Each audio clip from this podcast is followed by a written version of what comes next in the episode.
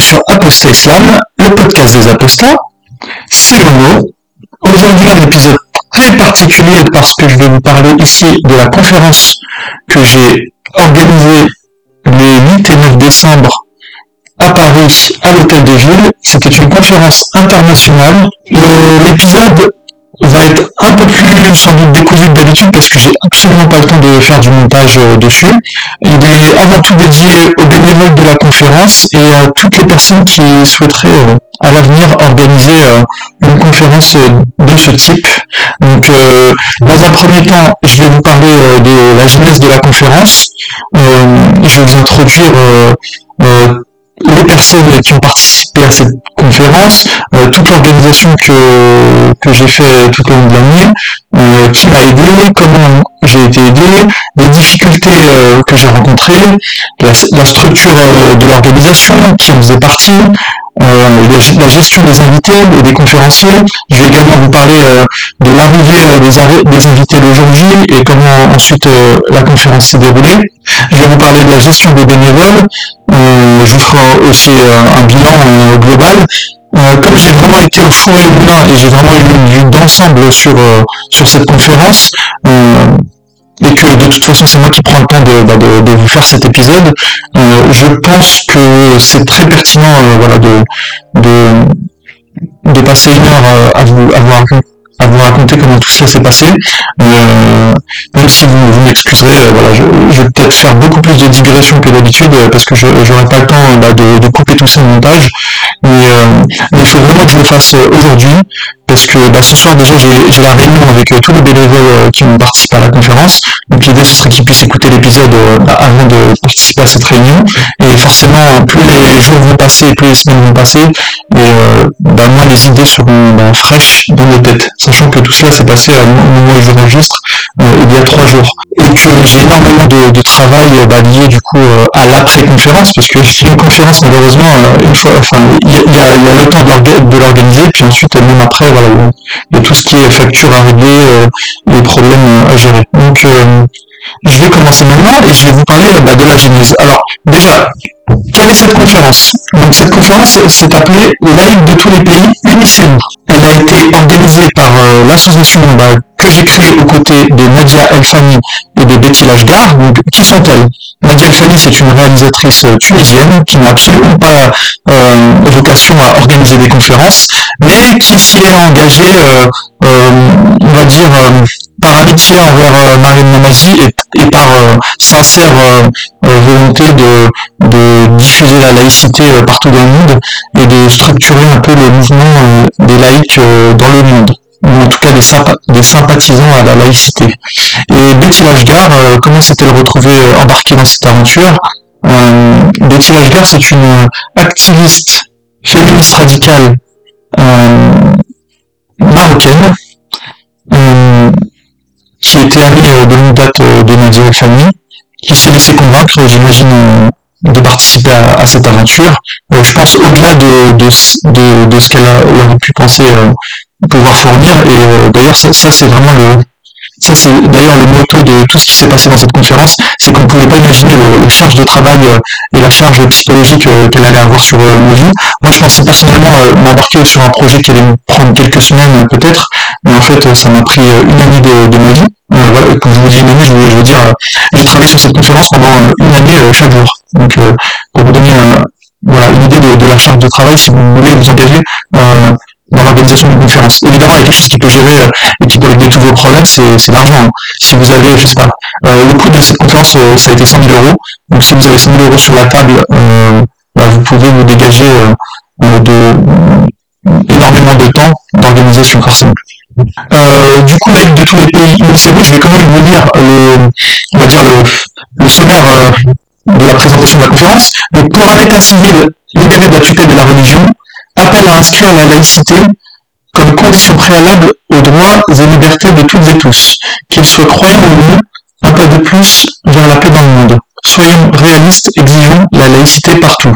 Alors pour vous dire en décodé, le but de la conférence, c'était euh, d'unifier, ou en tout cas de, fortifier le réseau qui existe déjà euh, entre les activistes euh, laïque, en tout cas de toutes les personnes qui combattent les théocraties religieuses. Donc, voilà. Donc typiquement, puisqu'on est sur Apostat Islam, typiquement tous les activistes qui vivent dans des pays musulmans où la charia la loi, ou en tout cas influence la loi, et où ces personnes-là sont bah, très souvent persécutées, ou en tout cas euh, mises au pas et mises, euh, enfin réduites euh, au silence par que ce soit les autorités, même de toute façon même la société civile. Donc voilà. Le but de toute façon c'est toujours la même chose, hein, c'est faire avancer nos idées et contre bah, celles des idées du camp d'en face. si je pouvais le décrire, je dirais que le camp des euh, donc la genèse maintenant. maintenant que j'ai fait toute cette phase d'introduction, je vais vous parler de la genèse. Comment est-ce que je me suis retrouvé à organiser une telle conférence? Euh, Pour ceux qui connaissent Apostat Islam, le podcast, euh, moi, comme vous le savez, à la base, euh, je suis qu'une personne, euh, je n'ai jamais de vocation militante. La seule chose qui m'a sorti, on va dire, du commun des mortels, c'est le fait que j'ai été musulman un jour et que j'ai apostasié l'islam, que j'ai créé un podcast pour des raisons qui m'étaient propres et où je vous invite à, écouter sur les premiers épisodes. Et, euh, et de fil en aiguille, en fait, euh, j'ai rencontré Soleil d'Apostasie, que vous connaissez tous. Et Soleil, euh, Soleil un jour me dit, euh, regarde, euh, il y, a, y, a, cet événement, qui, cette conférence en Allemagne qui va se créer, qui s'appelle Celebrating Descent. C'est un truc qui est monté par Marianne Namazi, et puis on avait déjà pas mal de noms connus voilà, qui, allaient participer à la conférence. Il me dit, ce serait bien qu'on y aille pour créer du réseau. À l'époque, le podcast, c'était un tout petit podcast. on avait déjà notre premier Discord, l'ancêtre du cercle des apostats, et on commençait timidement, c'était en août 2022. C'était donc il y a 18 mois. Et Soleil me dit, bon, bah, ce serait bien qu'on y aille. Et moi, comme j'ai bah, peut-être un peu plus de moyens financiers, en tout cas, parce que c'est quand même un coût euh, que d'aller à Cologne, et puis j'avais aussi le, j'avais le temps aussi à consacrer, je lui ai dit, écoute, euh, vas-y, euh, je, vais, je vais me rendre à Cologne et je vais voir qu'est-ce que c'est que cette histoire de Celebrating Descent. Sachant que dans ma vie, moi, j'avais jamais fait une seule conférence. voilà, la seule conférence à laquelle j'avais participé, c'était peut-être aller à la Japan Expo, peut-être j'y suis allé une fois, mais même, même, je veux dire, en tant en tant qu'invité, je suis allé à très peu de conférences dans ma vie. Donc, euh, euh, moi, le monde des conférences, c'était quelque chose qui était très euh, éloigné de moi. Donc, je me rends à cette conférence à Cologne, et là, je me rends compte qu'il y a énormément de, de personnalités connues, en tout cas dans le monde du militantisme, de l'activisme. Je vais essayer de vous donner en vrac. Il y avait, il y par exemple la, la, la, femme de Raif Badawi, qui est, qui est une personne qui a c'était un militant, c'est un militant qui a été emprisonné euh, des années en, Arabie Saoudite euh, à cause de coups de fouet, enfin qui, qui, qui a été euh, condamné à, à, des milliers de coups de fouet qu'il devait recevoir chaque semaine. Et puis finalement, sa femme, à force, d'activisme, l'a fait sortir, mais malheureusement, il est interdit de sortir de prison, donc il est encore coincé là-bas. Évidemment, il y a Mariam Lamazi, qui est, c'est elle vraiment qui est à l'œuvre. Mariam Lamazi, qui est une personne, c'est, c'est la, la présidente du Conseil des ex-musulmans de Grande-Bretagne. Donc euh, c'est elle qui a celle qui a monté les premières euh, conférences Celebrating Dissent, où en fait tous les gens, tous les dissidents, euh, tous les gens de la mouvement de la dissidence mondiale se réunissent, mais c'est enfin, c'est beaucoup de, d'ex-musulmans, mais pas que. Hein. Il, y a, il, y a, des ex-catholiques, il y a vraiment des, gens de toutes les... Il y a tous les activistes qui, se battent contre contre le pouvoir religieux, on va dire. Par exemple, euh, vous savez que même aux États-Unis, euh, les religions ont beaucoup de pouvoir et que même dans certains États, euh, si, on est, si on veut se présenter par exemple aux élections, il faut être, faut avoir une confession religieuse par exemple. Les athées ne sont pas autorisés. Ou alors s'ils le sont, ils sont, on leur met des bâtons dans les roues. Donc voilà. J'arrive à cette conférence, je je, je, vous en ai cité deux, mais il y avait, voilà, il y avait vraiment tous les gens très connus euh, des mouvements voilà, militants et, dissidents. Et, puis euh, il y avait aussi quelques entre guillemets célébrités de YouTube. Il y avait, euh, je sais pas, il y avait des gens de Athéiste République qui sont qui ont des millions d'abonnés sur Facebook et, Twitter. Il y avait il y avait tous ces gens-là. Donc moi j'arrive en tant que simple touriste à la limite et je, vois je vois ça, je, suis impressionné, je, me dis que non seulement c'est courageux mais qu'il y a mais que ça, il y a vraiment un effet. Il y avait aussi, euh, comment s'appelle, euh, Richard Dawkins, Richard Dawkins qui était présent et qui était un peu, un peu euh, le, la personne principale euh, de cette conférence, qui était plus connue, euh, tout le monde voulait parler avec lui, je, voilà, je me suis pris en photo avec lui. Euh, donc voilà, Richard Dawkins, il n'est pas présenté, tout le monde le respecte pour, pour, l'ensemble de son œuvre. Et à la fin de la conférence, enfin plutôt le soir de la première conférence, je suis à la rencontre de Betty Lashgar, et Betty, Betty me présente Nadia, et Nadia me dit qu'elle a qu'elle a l'accord de principe de Mélodie d'organiser quelque chose à Paris. Nadia, me dit euh, ensuite, euh, donc euh, voilà, elle, me dit, moi je lui dis, écoute, moi j'ai le réseau des apostats en France, on peut peut-être te donner, te donner un coup de main pour, pour monter la chose. Et Nadia me dit, ok, bah ça, ça a l'air, super. et moi en plus t'inquiète, voilà, les les films à chaque fois, moi je les organise avec très peu de moyens et, je sais comment on fait, on organise les choses. Et moi, en trois mois, euh, je peux te, je peux te, je peux te, je peux te faire un film, etc. Donc moi, par extension, euh, par analogie, je me dis bon, bah, c'est l'affaire de trois mois, et ensuite euh, la conférence sera montée. Et je, connaissais le, résultat d'une telle conférence, c'était assez impressionnant à voir. C'était à la fois qualitatif et, et à la fois c'était un plaisir, et je savais que ça pouvait avoir un impact dans le monde, parce que voilà, il y avait énormément de journalistes présents dans ces conférences, donc je savais que c'était significatif. C'est pas juste un lieu, on avait passé un bon week-end et ensuite euh, c'était terminé. Je savais qu'il y avait, il, pouvait devenir significatif avoir un impact. Donc je me dis ok. Euh, finalement, bah, les trois mois se sont transformés en une année et bah, c'est ce que je vais, vous raconter du coup euh, dans cette conférence. Donc, si vous voulez organiser un jour une conférence et que vous partez de rien, alors déjà, il ne pas partir de rien, c'est mon premier conseil. Il faut au moins avoir à la limite à la limite une personne du, on va dire à la hauteur de, de Nadia et famille, donc en décoder euh, une personne qui a un très bon réseau, une personne euh, qui, qui saura vous à, à, bon port et qui saura vous protéger euh, quand il y aura des, bah, des difficultés qui apparaîtront, et je vous en parlerai tout à l'heure. Et il faut aussi avoir soi-même déjà un espèce de réseau de bénévoles et un, un, réseau d'amis, un réseau qui peut vous soutenir. C'est sûr que si vous êtes seul et sans argent, sans moyens, ça va être très compliqué d'organiser ce type de conférence. Par contre, ce que vous pouvez faire, euh, je vous le dis tout de suite, c'est essayer de, vous rattacher à une personne qui a envie d'en organiser Donc c'est un peu ce que j'ai fait moi en fait. J'avais, c'est sûr que j'avais le réseau des apostats à mes côtés, mais euh, il fallait les deux. Il fallait le réseau des apostats et il fallait euh, quelqu'un du, niveau de Nadia en fait. donc maintenant, je vais vous introduire un peu les, personnes qui, qui m'ont accompagné toute cette année. Alors évidemment, il y avait Nadia qui a été à, à la manœuvre euh, celle qui connaît tout le monde, celle qui a réussi à me, qui a par exemple réussi euh, à, me trouver euh, la salle, parce que une salle de conférence, c'est un budget d'environ 20 000 euros, et là je ne parle pas encore du budget de la sécurité, parce qu'il faut savoir que dans cette conférence, il y avait des personnalités comme Rhys, comme Richard Malka, qui sont des personnalités qui, sont prises pour cible de manière directe. Hein. Je veux dire, c'est des personnes qui sont qui ont une protection policière permanente. Donc je, je, pour assurer la sécurité, c'est également un budget. Donc, euh, vous avez pratiquement aucun moyen, si ce n'est euh, que d'obtenir une salle euh, comme, celle, comme la salle de l'hôtel de ville de la mairie de Paris. Et nous, en l'occurrence, on, a réussi à, être mis en contact avec le responsable, euh, bah, le, président du comité laïcité république, donc en deux mots, le comité laïcité république, euh, c'est un peu les garants de la laïcité en France, c'est une association qui, en tout cas, qui est très active au niveau de la laïcité. Euh, eux ont un lien direct avec la mairie de Paris. Donc c'est eux qu'on a dû demander pour, pour obtenir la salle à la mairie de Paris. Mais, pour ça, pour convaincre quelqu'un du CLR, enfin le président du CLR, dans mon cas en tout cas, il fallait déjà lui présenter un programme de ce qu'on allait faire. Et, il fallait déjà avoir un espèce d'accord de principe euh, de tout un tas de personnes, évidemment. Euh, donc nous, on l'avait avant d'aller le voir, et forcément, on lui a, il a été, il a été séduit par le programme de la conférence.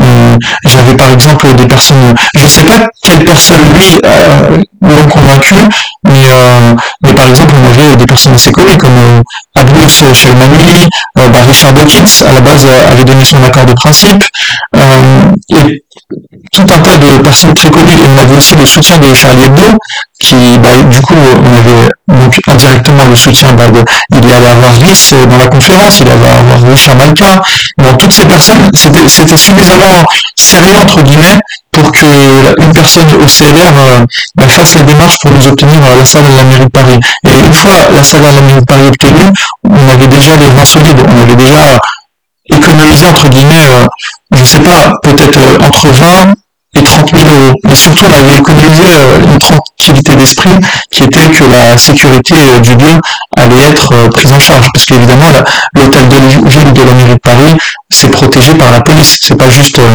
des gars de la sécurité que vous embauchez temps week-end. Donc, vous avez vraiment la, protection de l'État. Cette fois-ci, voilà, vous êtes protégé. Ensuite, s'il fallait, évidemment, pour organiser la conférence, il fallait créer l'association. Donc ça, c'est tout un tas de démarches administratives. Il fallait ouvrir le compte en banque, et tout ça, ça va vous prendre des semaines. Il fallait euh, monter euh, toute l'organisation. Donc euh, il fallait créer le programme de la conférence, il fallait, il fallait avoir vraiment l'accord de tous les panélistes qui allaient participer à la conférence. Il fallait avoir il fallait trouver bah, l'hôtel, il fallait ensuite gérer les transports, les billets d'avion, parce que nous, le but c'était une conférence internationale, donc on a des gens du monde entier qui venaient. Donc euh, ces gens-là, il fallait communiquer avec eux, il fallait, fallait se mettre d'accord avec eux. Euh, et pour toute cette partie organisationnelle, euh, ça m'aurait bien aimé d'avoir une personne chargée de la... Hum, il y a des personnes, en fait, il y a des poids, il y a des boîtes qui existent, ça s'appelle, bon, j'ai plus le terme exact, mais c'est des, des boîtes du style euh, des boîtes d'événementiel en fait. C'est des personnes qui, qui s'occupent de toute cette partie. Parce qu'en fait, en fait c'est en deux parties avec tous les conférenciers, tous les panélistes. Il faut d'abord avoir leur accord de principe, donc il faut leur présenter le projet.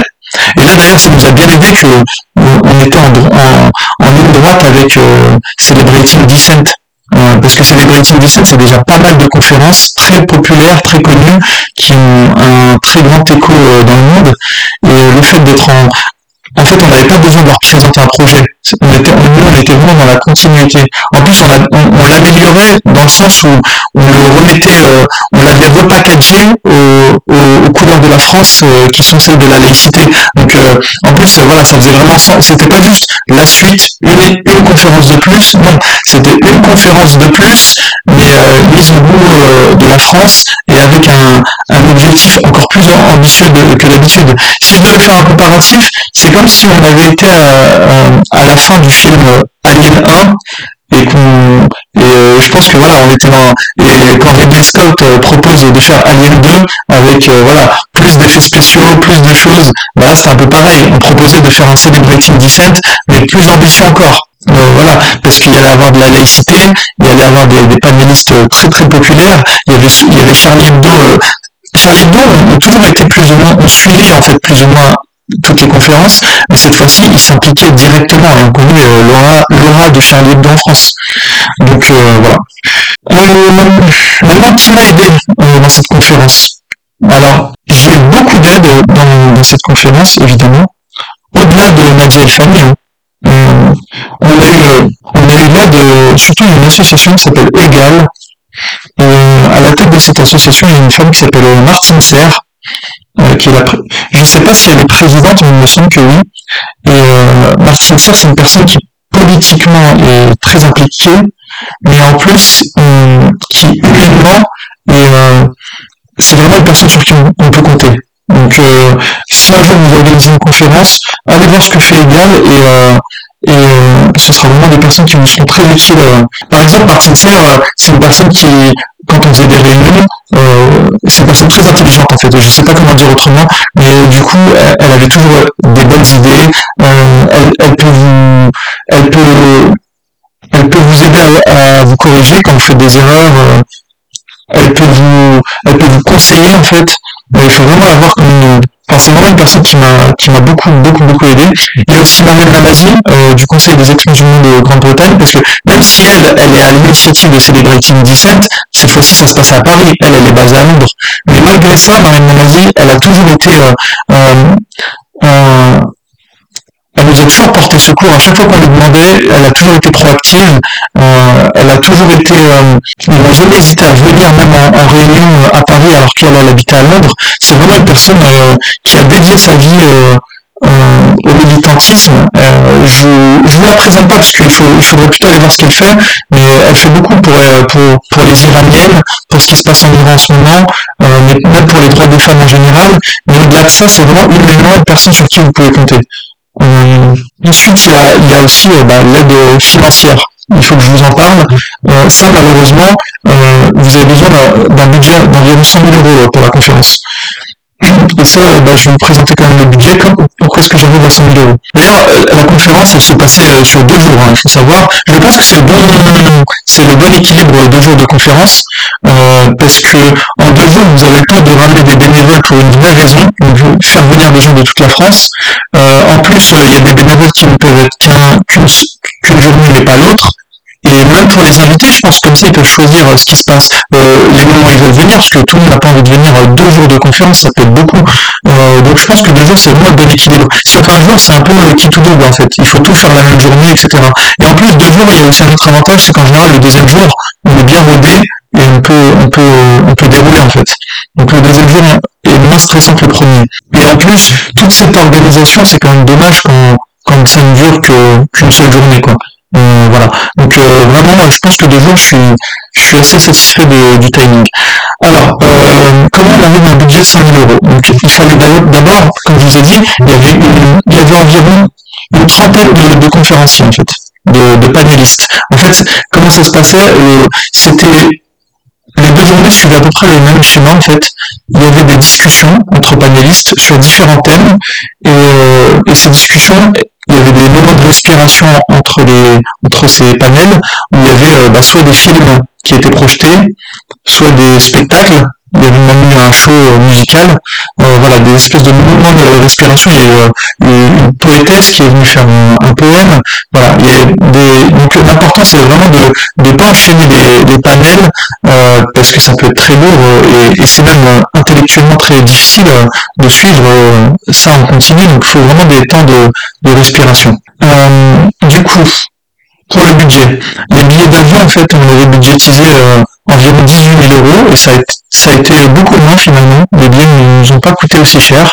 Par contre, l'hébergement, on avait budgétisé, euh, donc on avait pris un hôtel 4 étoiles pour les panélistes. C'était un peu le bon équilibre entre, parce que vous savez que 3 étoiles sur Paris, parce que la, conférence est à Paris, malheureusement, un 3 étoiles à Paris, c'est une toute petite chambre. Euh, donc on voulait quand même mettre les panélistes dans de bonnes conditions, on voulait quelque part aussi les inviter, c'est un peu la ville de Paris qui invite, c'est un peu les Parisiens qui invitent, euh, on voulait quelque chose de, de quand même de, de décent, on va dire.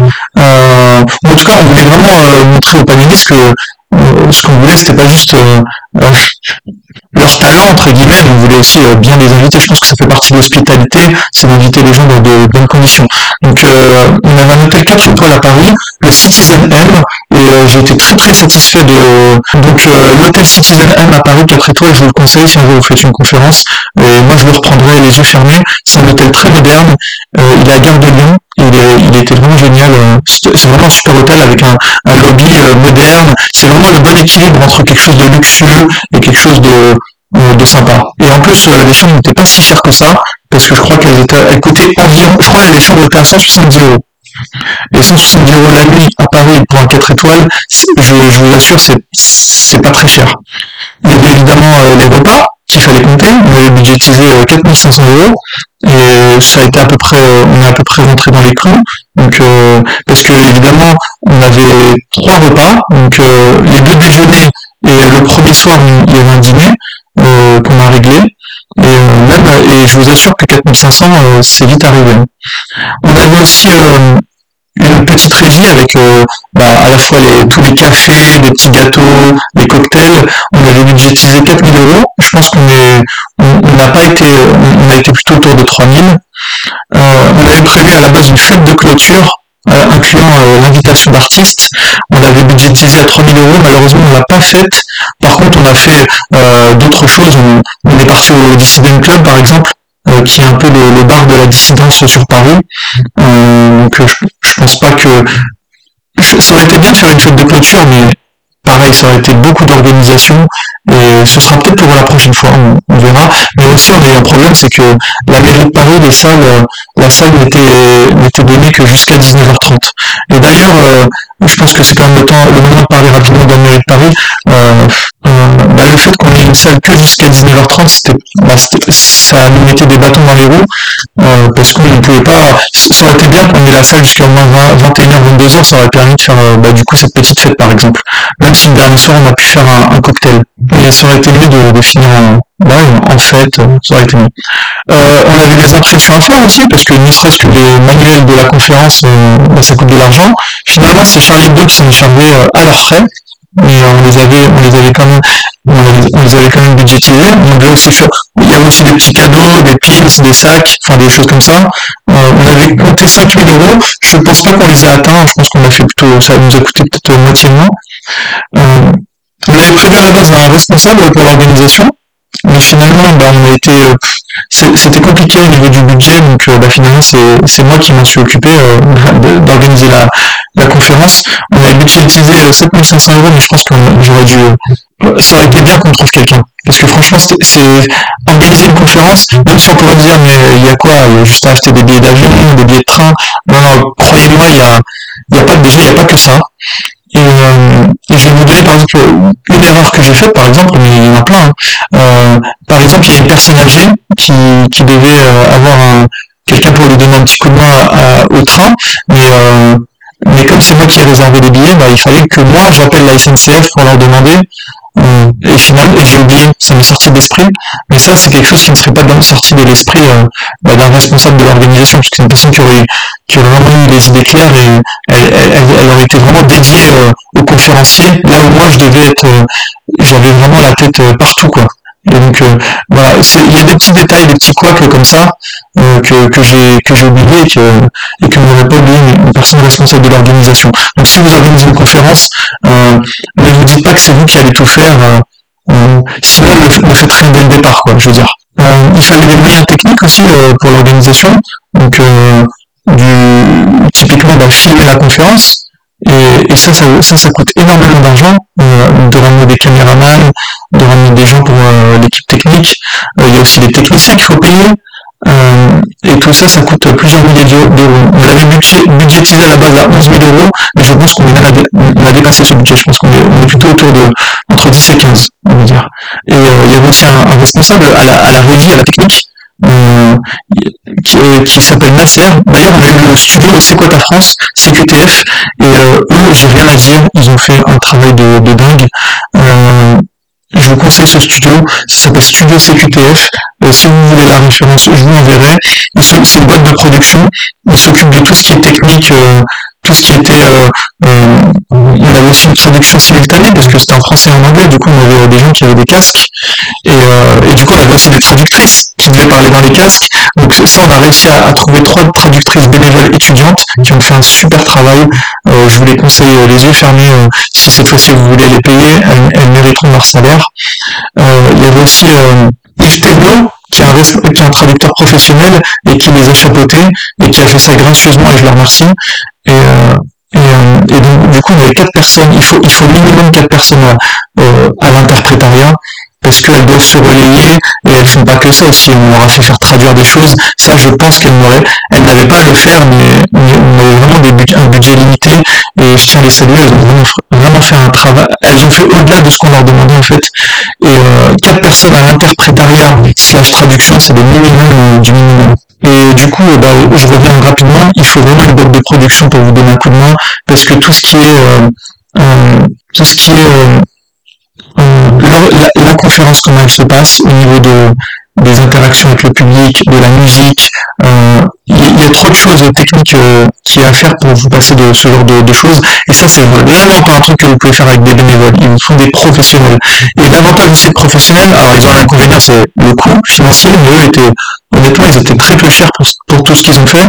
Mais c'est aussi que ça vous libère l'esprit. Vous n'avez pas besoin de penser à tout ça et vous n'avez pas aussi à apprendre un espèce de métier qui est très très très technique donc euh, ça vous pouvez pas passer outre et je vous dis c'est un budget entre 10 et 15 000 euros attention ça inclut aussi euh, le fait de filmer la conférence et, filmer la conférence eh ben, c'est indispensable si vous voulez ensuite diffuser cette conférence il y avait aussi bah, tout ce qui était imprévu donc là, on a compté 10% du coût total de la conférence, donc environ 10 000 euros, et effectivement, il y a plein d'imprévus. Donc euh, il y a plein de charges de dernière minute. Et même si j'avais su, j'aurais même été beaucoup plus généreux sur les imprévus dans le sens où il y des fois j'aurais dû j'aurais dû lâcher les cordons de la bourse pour me libérer du temps pendant la conférence. Je pense que quand on est pendant la conférence, c'est pas le moment de commencer à compter ses sous parce qu'on perd beaucoup de temps. Donc euh, voilà. Je, je, je, pense que ça m'avait arrivé plusieurs fois euh, de ne pas vouloir lâcher les cordons de la bourse, mais j'aurais dû le faire. Donc après coup. Euh, maintenant, j'aimerais bien vous présenter un peu rapidement il y avait qui dans cette conférence et comment est-ce qu'ils m'ont aidé ou voilà, est-ce qu'on a fait. Donc Martin Serre m'a énormément aidé. Après, en fait, là, ce que je suis en train de faire, je vais lire un peu le, le, le document qu'on avait dans la conférence et, et, forcément je vais repenser à des gens qui nous ont qui ont, qui ont été clés. Déjà il faut des personnes intéressantes entre guillemets. Je suis désolé de le dire comme ça, mais il faut des grands universitaires, des, des gens comme ça. Alors ils ont un avantage et un inconvénient, tous ces universitaires. L'avantage c'est qu'ils apportent de la profondeur et de la qualité à votre conférence. L'inconvénient c'est qu'ils peuvent très vite euh, faire des monologues. Donc là vous avez vraiment besoin de donner comme instruction euh, à votre panel. Alors, il faut savoir qu'un panel, c'est composé de personnes, de panélistes qui vont discuter, mais il faut aussi une personne qui gère le panel. On appelle ça un tiers. Et ce tiers, il faut vraiment lui donner l'instruction, mais précise, qui n'hésite pas, pas à couper la parole, mais je veux dire à bien distribuer le temps de parole pour qu'il n'y ait pas de monologue qui se mette en place, en fait. Et ça, c'est le piège, en fait, de ces conférences, c'est que, évidemment, qu'il y a un côté intéressant euh, à écouter des monologues, c'est que, voilà, on, on suit une espèce de cours d'université, mais parfois ça endort le public et ça coupe, euh, ça coupe le, rythme en fait.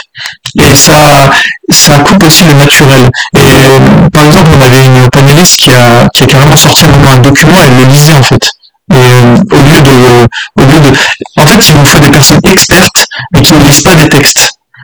Et en même temps, qui ne font pas des monologues. Et ça, c'est vraiment au, au tiers de, gérer cet aspect-là. Mais c'est à vous de donner l'instruction au tiers de le faire. Parce que si le tiers n'a pas cette instruction, bah, il va pas forcément penser à le faire. Ou, lui, il va considérer que c'est normal d'avoir euh, ce genre de choses. Donc, euh, par exemple, euh, voilà, je vais citer par exemple Amadi Redici, qui est une personne, un universitaire, mais très très très très reconnu en tout cas dans son milieu, il vous faut des personnes comme ça. il y avait par, il y avait par exemple aussi Shevchenko qui est très connue, c'est elle qui a la tête des femelles, euh, voilà, elle, elle malheureusement, j'ai pas pu assister à la conférence, donc je ne pourrais pas vous dire à chaque fois tout le nom si des personnes ont été intéressantes ou non. On a eu un, retour plutôt positif de tout le monde, de tous les invités, de toutes les personnes qui ont analysé la conférence, ils nous ont dit que la conférence avait été de très bon niveau. Tout le monde on n'a que des retours élogieux. Donc euh, ne vous dites pas que euh, je, vais, je vais critiquer ou quoi, parce que je pense qu'il n'y a pas de critique négative à faire. Il n'y avait que des professionnels à la conférence et tout le monde a fait un super travail. Par contre, je ne peux pas vous donner mon ressenti personnel parce que j'étais tellement au four et il y avait tellement de choses à gérer que, que je peux pas être euh, je peux pas vous donner un regard objectif en fait. Je peux juste vous donner des impressions, euh, voilà. Des fois je passais 30 secondes dans la salle, euh, je ressortais, voilà. Il y a Ina Shevchenko du coup qui était responsable des finales, mais qui était très populaire. Il y avait, euh, il y avait, il y a aussi, il y a aussi les panélistes qui ne sont pas venus en fait. Il y avait par exemple Abou Shamani qui nous a planté au dernier moment, alors, des bonnes raisons selon elle, et, puis nous, ben, on s'est senti un peu idiot. Mais bon, je pense qu'Abou Shamani, même s'il nous a planté au dernier moment, je pense que sa seule présence sur, euh, sur, euh, sur le carnet de la conférence a invité, a fait que des gens sont venus euh, juste pour ça. Malheureusement, ils ont été, ils ont été déçus, ils n'ont pas trouvé à la fin. Mais voilà, je, suis un peu du coup ambigu sur est-ce qu'il faut inviter des stars dans les conférences? Parce que le problème des stars, c'est qu'elles peuvent vous planter à la dernière minute, mais quelque part, elles sont aussi indirectement le moteur de la de, la bonne tenue de la conférence. Voilà. Si j'avais pas, par exemple, dit que Richard Dawkins venait, enfin si, si j'avais pas dit qu'il s'était engagé à venir, est-ce que Serment d'Axe de la Trompe-Chambier serait venu à la conférence? Peut-être qu'il serait venu pour nous supporter parce que voilà, il, soutient les ex-muslims euh, et les apostats, mais peut-être que non. Et euh, voilà, le fait que je dise euh, à Mandax, euh, tu sais Mandax, j'organise cette conférence, et, je savais que Mandax était fan de Richard Dawkins parce qu'il a, il a eu la chance de, de l'interviewer. Euh, j'avais pas dit à Mandax, voilà, Richard Dawkins va venir, est-ce que Mandax m'aurait dit, ah ok, ta conférence, ça semble, ça semble sympa, je vais, je vais y assister. Je sais pas, voilà. Mandax, je pense qu'on pourra, pourra répondre à cette question, mais en tout cas, à la fin, il est quand même venu parce que je pense que quelque part, il s'est engagé à venir et que et que peut-être peut-être que enfin, quelque part ça le gênait de, revenir sur sa décision et de dire qu'il y avait que Richard Dawkins qui l'intéressait, voilà.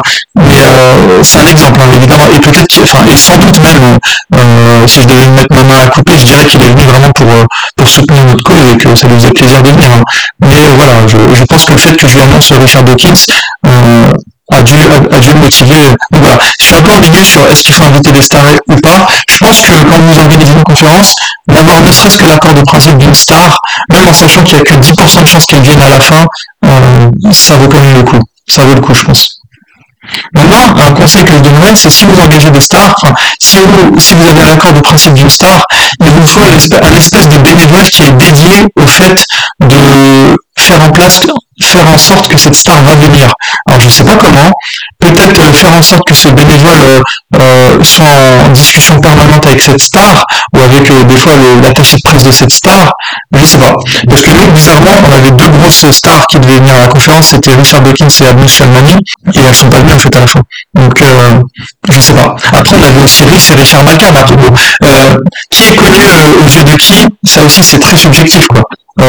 pour moi, il y avait pour moi, par exemple, la Blue Ceremony, elle, elle, est moins connue, par exemple, que RIS. Moi, je, voulais, préférais avoir RIS à ma conférence qu'Abus.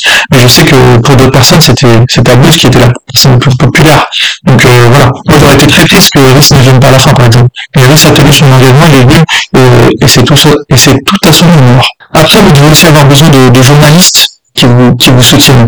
Euh, nous, par exemple, dossier de Charlie Hebdo, ça a été elle, notre porte d'entrée euh, à, la, bonne tenue de cette conférence.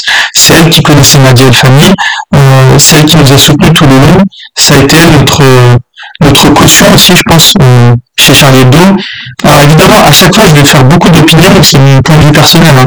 Évidemment que peut-être c'est pas du tout comme ça que ça s'est passé, en tout cas c'est comme ça que j'ai ressenti les choses. Je vais vous donner, je vais vous parler d'une anecdote. Comment est-ce qu'on a réussi à obtenir plusieurs milliers d'euros de la part de Elisabeth Badinter, qui est une milliardaire française, euh, qui est actionnaire euh, chez Publicis à Reims, euh, bah, tout simplement parce que Nadia est, elle est très de la laïcité, et donc et qu'il y avait aussi une autre, personne qui est au comité administratif de Laïcs sans frontières, qui est donc pour, je, je le rappelle, l'association qui a organisé la conférence. Donc il y avait Sonia Zadig. Et euh, Sonia Zadig, le fait qu'elle appelle euh, personnellement euh, Elisabeth Banater pour lui demander ben, un peu d'argent, et le fait que Nadia aussi l'appelle, je pense que la, la, conjugaison des deux personnes fait que finalement ben, Elisabeth Banater, elle a compris que c'était quelque chose de sérieux, et elle nous a, elle nous a, elle nous a envoyé de l'argent.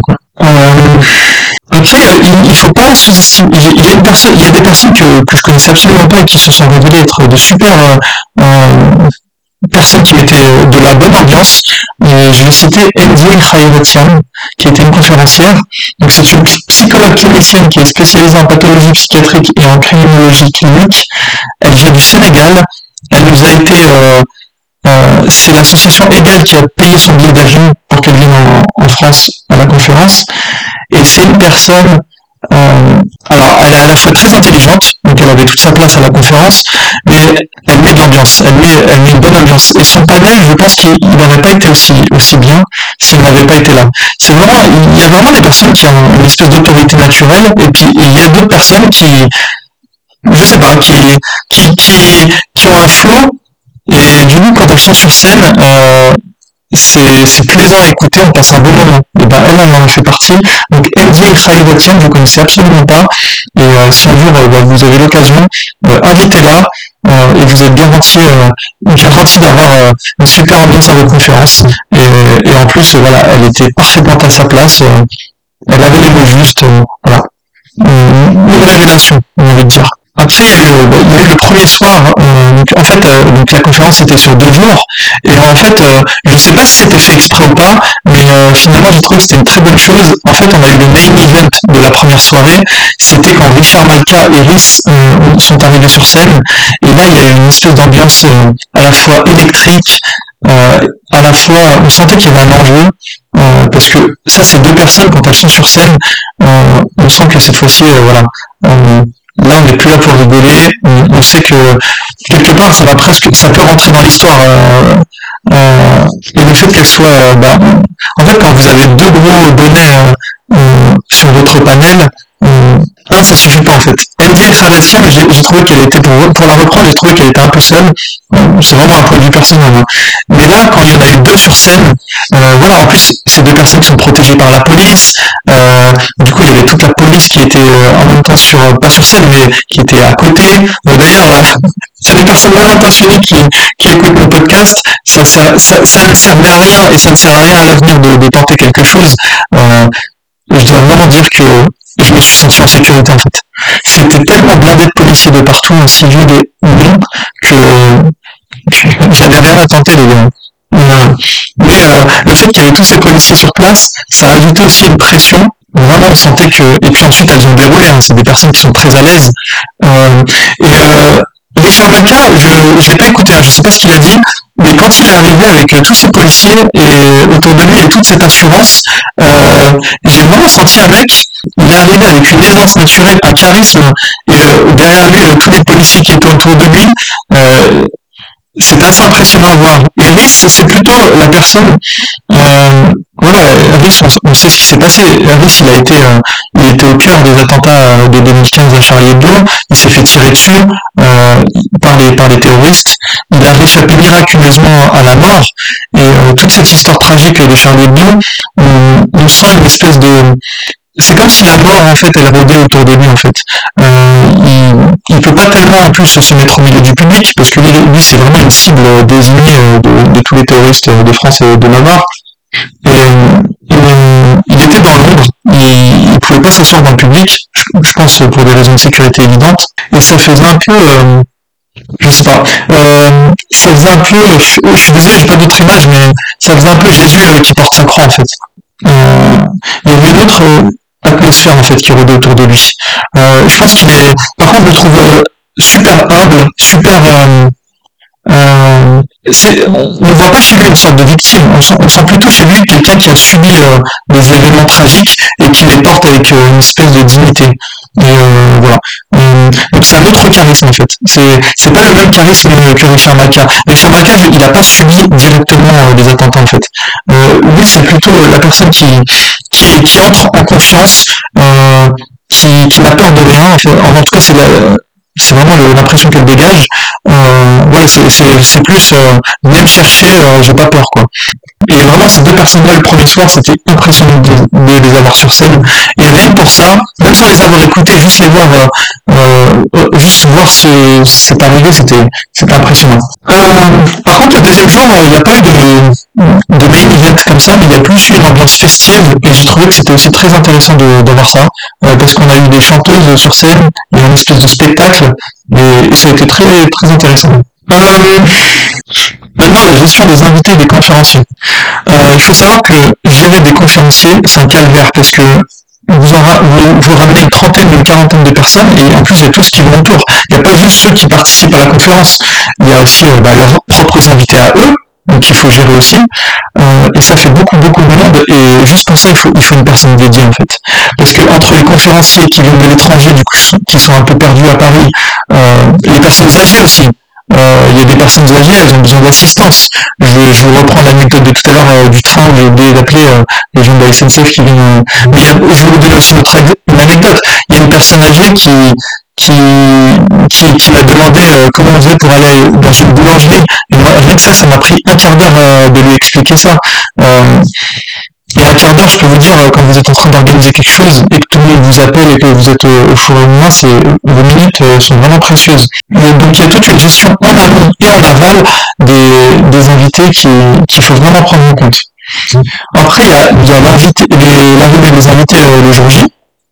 Et ça, c'est euh, quelque chose en soi-même euh, à, faire, parce que les invités, quand ils arrivent, bah, forcément, il faut, euh, même, si vous leur donné toutes les instructions en amont, bah, il y en a qui se perdent, il y en a qui qui, trouvent pas l'hôtel, elles nous appellent. il y a aussi ceux qui sont arrivés à l'hôtel et qui se demandent pourquoi est-ce qu'on n'est toujours pas là pour les accueillir. Euh, il y a la gestion des invités le, jour même, parce que tout le monde n'a pas envie de, venir à la conférence de 9h du matin. Il y, en a qui, sont, qui seront juste là pour, euh, pour une partie de la, journée. Donc chaque invité, et on va dire, est à son échelle comme une petite star à gérer. C'est pas qu'ils ont un comportement de star, euh, c'est pas Maria Carré, si vous voulez, qui, qui vient, qui à, votre, à, votre, conférence. Mais je veux dire, elles ont chacun des demandes légitimes euh, à prendre en compte. Et aussi, votre but, c'est qu'elles-mêmes se sentent bien. Parce que si, si elles se sentent bien, elles donneront euh, en contrepartie le meilleur d'elles-mêmes à votre conférence. Et ça, vous le savez en plus. Donc, euh, et pour ça, il faut, il, vous faut quelqu'un en fait. Et moi, j'avais, j'ai eu de la chance vraiment avec les bénévoles, c'est que j'ai eu, euh, forcément, quand vous avez beaucoup de bénévoles, vous en avez qui, qui, se, qui sortent du lot. Et j'ai vraiment eu une bénévole qui, dès le début, euh, m'a beaucoup aidé. C'est, euh, bah, elle s'appelle Muriel, elle se, elle se reconnaîtra si elle écoute un l'épisode. Et euh, elle, en fait, elle, elle gère euh, bah, les pièces de théâtre mais je veux dire, elle les gère de A à Z. Ça veut dire qu'elle a un peu tout fait dans le théâtre, et finalement, une conférence, un peu une pièce de théâtre à gérer. Et, euh, et du coup, elle m'a, elle m'a énormément aidé. Et euh, le fait qu'on avait en fait réservé pour l'anecdote 25 chambres, et finalement on a eu euh, un désistement de dernière minute, fait qu'il y avait une chambre libre à la fin, et ben du coup je lui ai proposé un Muriel parce que ça faisait déjà un moment que j'avais repéré que Muriel elle, allait vraiment être ultra utile et elle l'a été. Hein. Elle, elle, elle m'a aidé au-delà de mes espérances. Et ben en fait le fait qu'on j'avais un bénévole dédié sur place, en plus qui entre guillemets, je mets d'énormes guillemets, mais qui m'était redevable dans le sens où je lui avais donné, euh, voilà, euh, le logement, euh, l'hébergement dans une belle chambre 4 étoiles à Paris pendant bah, pour trois nuits, fait que naturellement entre guillemets elle l'a fait avec plaisir il hein, n'y a pas de souci. Euh, bah, du coup elle m'a donné un coup elle m'a elle m'a énormément aidé à gérer tous les bénévoles en fait. Parce que les bénévoles bah, il faut les ramener aussi à, la conférence. Et comme je vous dis nous ça nous semble peut-être à tous les parisiens qui m'écoutent ça me ça nous semble un peu logique euh, tout ce qui est déplacement dans Paris. Mais pour les étrangers ou même pour les gens de la province c'est un peu un hein, ne serait-ce que prendre le métro ou le bus. Donc euh, Muriel elle m'a beaucoup aidé et, euh, et il, il, fallait vraiment Muriel euh, sur place. Parce que moi je n'avais pas le temps de, de gérer tous les tous les invités, tous les conférenciers. Et même les bénévoles, il y avait aussi des bénévoles qui venaient euh, en dehors de l'île de France et eux-mêmes il fallait que, bah, que je gère leur arrivée. Donc euh, donc euh, vraiment il n'y a pas que le jour de la conférence il n'y a pas que l'organisation en général, mais ce, ce jour, cette veille de la conférence, c'est aussi une étape cruciale. Et il faut vraiment dégager votre journée, mais je veux dire, il y a vraiment une journée pleine. En fait, moi, le jour où la conférence a commencé, moi, en fait, je l'avais déjà commencé euh, la, veille de la gestion. Après, les gestions des bénévoles et du staff technique. Alors, le staff technique, il faut savoir que comme s'ils sont professionnels et qu'ils sont payés, en général, eux, ils savent ce qu'ils ont à faire. Ils n'ont pas besoin de vous. Et, ça, c'est vraiment un avantage mais incroyable. Parce que eux, le jour de la conférence, moi, je vais vous donner un cas concret. Euh, tout ce qui est caméraman, euh, conférence, euh, euh, la personne qui s'occupait de tout ce qui était régie technique, eux, non seulement j'ai pas eu à m'occuper d'eux, mais en plus ils, sont, ils se sont quasiment même occupés de moi en fait. Ils m'ont déchargé de plein de trucs. Euh, et euh, il, il, faut vraiment ces gens-là avec vous. Là vraiment, euh, il faut pas, vous pouvez pas laisser les bénévoles gérer euh, tout l'aspect technique euh, de la conférence. Prenez des pros, vous n'aurez pas à penser à tout ça. Donc les bénévoles, alors j'ai déjà d'emblée un, un, regret. J'aurais aimé mieux les gérer dans le sens où j'aurais aimé. Ben, je, je, je, vais vous expliquer tout ça. Pour organiser une conférence, vous ne pouvez pas avoir moins de 20 bénévoles. Voilà, je vous le dis tout de suite. N'essayez pas de faire une conférence si vous avez trois ou quatre amis pour vous donner un coup de main. Je vais vous expliquer euh, la sécurité qui avait été mise en place. Et vous allez voir que c'était impossible de passer outre. Hein.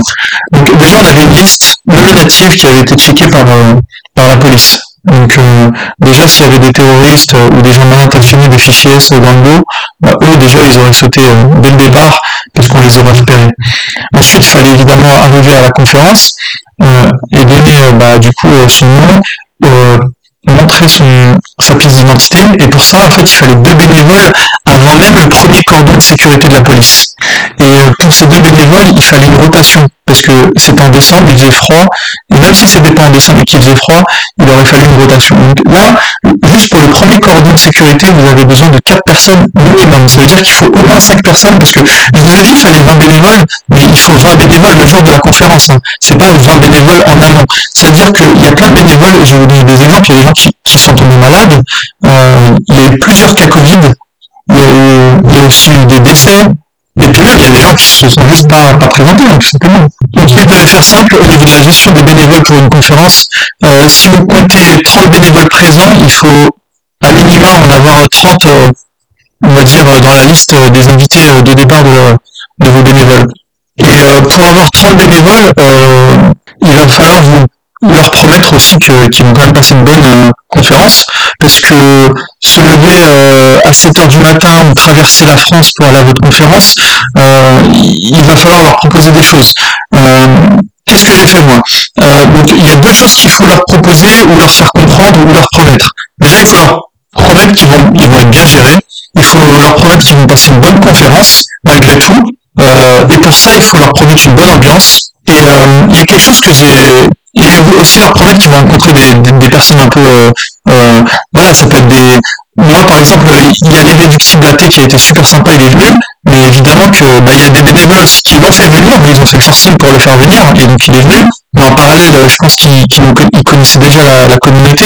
Et, euh, mais je pense qu'à l'avenir, je, je ramènerai beaucoup de entre guillemets de célébrités euh, juste pour euh, m'assurer de la fidélité et le fait que les bénévoles viennent. Parce que quand vous avez des ressources limitées, le, bénévole, on va dire, c'est le archétype, c'est une personne rare c'est pas quelque chose que vous c'est pas une c'est pas une chose que chaque bénévole on va dire c'est 2 ou 300 euros euh, d'économiser sur, sur votre conférence donc 30 bénévoles euh, ça peut être tout de suite euh, un budget de de de 9000 euros d'économiser.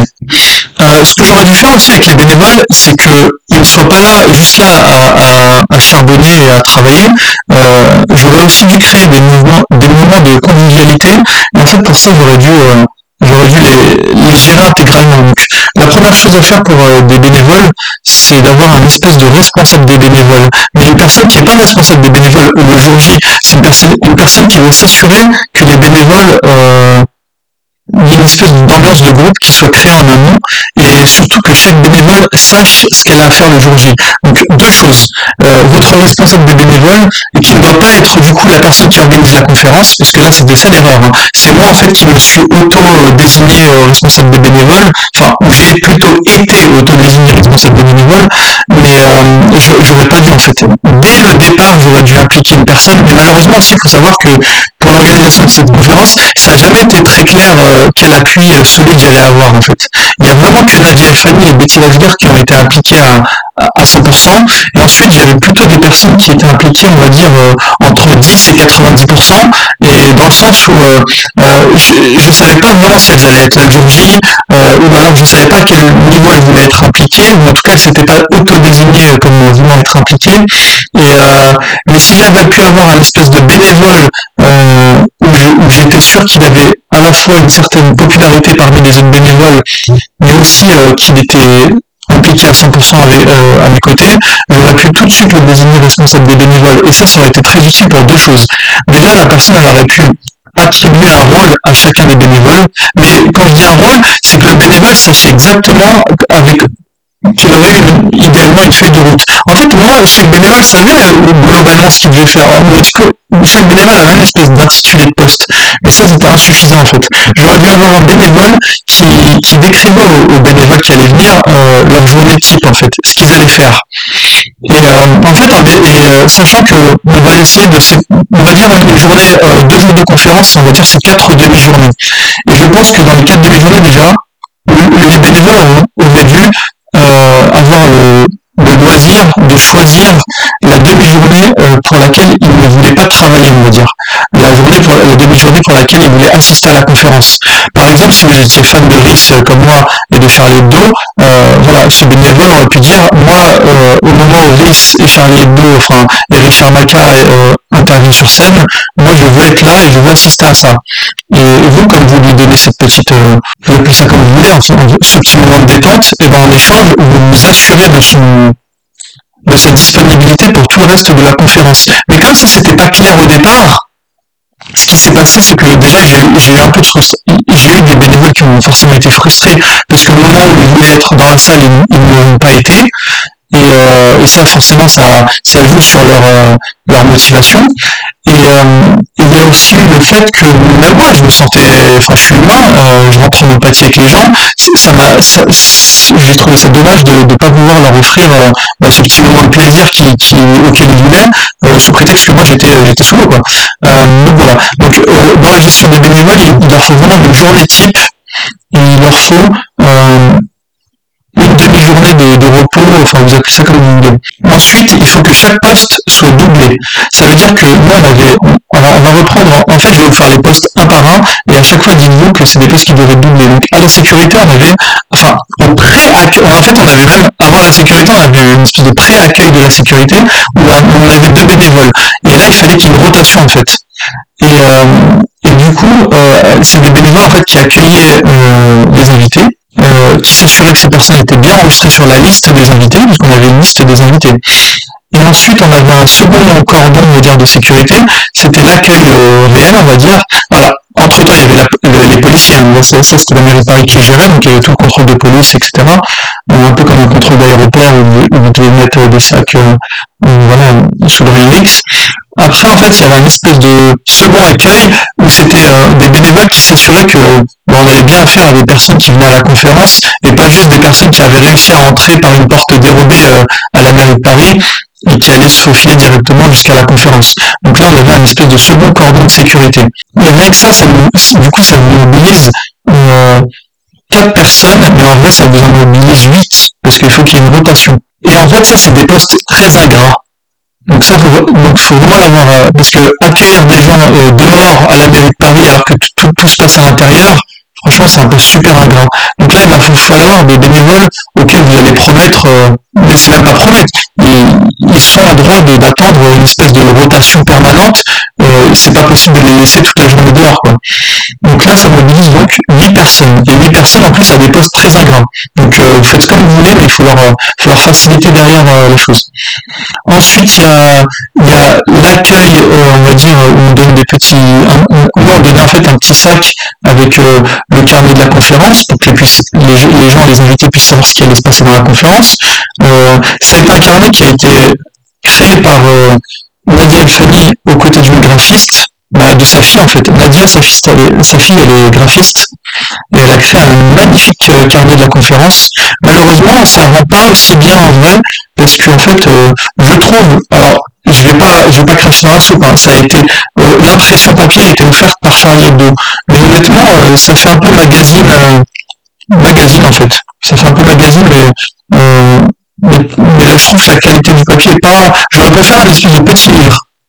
Ça aurait été beaucoup plus agréable, je pense. Mais voilà, le but c'est pas de cracher sur Charlie Hebdo, nous allons faire l'impression papier. Mais je trouve que ça, n'a pas rendu honneur à la, à la, vraiment à, la beauté graphique euh, du magazine. avoir un vrai graphiste, ça peut être vraiment quelque chose de bien pour avoir un...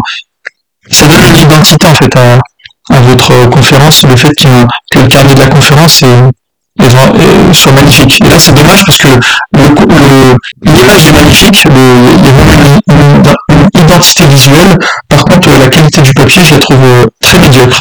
Par contre, il y a un avantage à ce format un peu magazine euh, que qu'on a, c'est que le magazine est très léger en fait. C'est très très léger, ça se plie, ça se voilà, on n'a pas peur d'écrire dessus en fait, vu que c'est pas dessus. Euh, je pense qu'avoir un joli livre, peut-être un livret euh, de, belle qualité, comme j'aurais pu l'imaginer, bah, du coup on n'a pas envie d'écrire dessus, donc bon, ça a des avantages, des inconvénients. Ensuite, du coup, vous aviez, donc, on avait une traduction simultanée avec des casques et euh, donc il y a la gestion des casques. Il faut savoir que des casques de traduction simultanée, ça coûte très très cher. Déjà à la, location, euh, la location de 150 casques de traduction simultanée, c'est un budget de 5000 euros. À la base, qui nous avait été, euh, la mairie nous avait dit qu'ils allaient nous les offrir. Et finalement, au dernier moment, ils nous ont dit que non, finalement, c'était pas, pas inclus dedans. Donc euh, au dernier moment, on a dû trouver une, euh, bah, en catastrophe et on a menti littéralement à Charlie Hebdo de nous aider euh, à, à, trouver cet argent. Charlie Hebdo, c'est vrai que c'est un journal qui maintenant, je pense, se vend bien, mais c'est pas non plus un journal qui peut se permettre de, dépenser des milliers d'euros euh, simplement parce que nous, on vient les voir et on leur dit que bah, malheureusement la mairie de Paris ne pourra pas payer des casques, est-ce qu'ils peuvent nous aider? Voilà, je pense qu'ils l'ont fait vraiment de bon cœur, Charlie, sur le coup. c'est là où on voit que c'est pas juste un journal euh, froid et, sans âme. Euh, c'est aussi un journal où il y, a, des vrais humains qui, quand on leur explique une situation, bah, ils, vous tendent la main littéralement. Quoi. donc, euh, donc et le problème de la gestion de ces casques, c'est que c'est qu'en fait on l'a fait avec une liste où les gens donnaient leur nom et leur prénom et du coup, on, devait, on cocher des cases. Mais en fait, on a eu deux cas où des personnes sont reparties chez elles avec le casque. Alors vous allez dire comment est-ce qu'on fait pour repartir avec le casque chez soi? Bah, Vous savez, des fois, quand vous avez un casque, bah, vous le mettez peut-être un moment dans votre manteau, dans votre poche, et puis ensuite vous sortez, et vous, vous oubliez littéralement de le remettre. Mais la gestion des casques a été... Bah, elle a manqué de bon, elle a, elle a, elle a pas été optimale et on a perdu bah, deux casques sur les 150 enfin perdu. Il y a deux casques qui, sont, qui se sont retrouvés je pense dans la maison de quelqu'un ou peut-être dans une poubelle euh, qui sait euh, et chaque casque bah, c'est 200 euros. Donc euh, voilà. 400 euros à rajouter au coût de la conférence juste parce qu'on n'a pas on n'a pas su euh, gérer les casques. Et je pense que là on aurait dû être meilleur. On aurait soit dû demander euh, aux gens leur pièce d'identité mais là il aurait fallu une gestion très rigoureuse de de la donation des casques. Euh, je ne sais pas. Je pense que avec une pièce d'identité, ça aurait été mieux. Euh, pas forcément une carte d'identité, mais ne serait-ce qu'une pièce d'identité. Qu'on puisse savoir euh, que ça soit bien, que les personnes puissent donner une pièce d'identité quand elles prennent un casque, comme, comme une caution, et qu'ensuite, et qu'ensuite comme ça, eh ben, au moins on sait qui, n'a pas rendu le casque par rapport aux pièces d'identité. Parce que ça, je peux, vous dire qu'une pièce d'identité, vous n'allez pas oublier de la reprendre en, repartant. Et si vous oubliez, bah, c'est bien que c'est vous le coupable et c'est vous qui avez oublié le casque. Parce que là, malheureusement, la liste, elle n'a pas été ultra bien gérée. Euh, et, en fait, euh, j'ai deux casques qui ont disparu, mais j'ai six coupables potentiels, on va dire. Et puis en plus, euh, donc voilà. Donc il y a eu un petit souci à ce niveau-là. Mais je pense que si on avait pas géré avec une espèce de liste où on coche des noms et des données, des rendus, ça aurait été mieux. là, si on avait les pièces d'identité, ça aurait été beaucoup mieux. Donc il y cette gestion des casques. Après, dans la salle, il y a aussi la gestion, bah, ne serait-ce qu'un truc tout, tout bête, mais la gestion des manteaux, euh, il faut voilà, il faut, il faut investir. Ça c'est indispensable. Vous faites comme vous voulez, mais il faut investir. Euh, et pour le il faut deux personnes. Donc deux personnes dédiées au. Il fallait évidemment deux personnes dédiées au casque avec un roulement aussi. Donc ça faisait aussi quatre personnes. Il fallait aussi une, entre une et trois personnes en fonction de l'affluence pour euh, la gestion des, euh, de donner les petits sacs, euh, les petits cadeaux à l'entrée, parce que il n'y a pas que les cadeaux, hein. il y a aussi le fait que tous nos invités avaient un bracelet bleu, tous nos conférenciers avaient un, un, badge, un badge avec euh, d'une certaine couleur, et tous nos bénévoles avaient un badge d'une autre couleur. Ça veut dire qu'au premier coup d'œil, on pouvait reconnaître euh, déjà qui était qui est qui. Donc c'est important quand même que les gens puissent savoir qui, qui sont les bénévoles, qui sont les conférenciers et qui ne sont là que en, en tant que public. Euh, C'était très important. Et ça aussi, ça se faisait à l'entrée en plus de donner euh, des petits cadeaux. Et euh, pour ça, vous avez besoin, bah, pareil, on va dire de deux bénévoles, donc euh, deux fois deux, quatre. À chaque fois que vous dites deux bénévoles, il faut compter aussi une rotation. Donc voilà. Donc ça vous fait déjà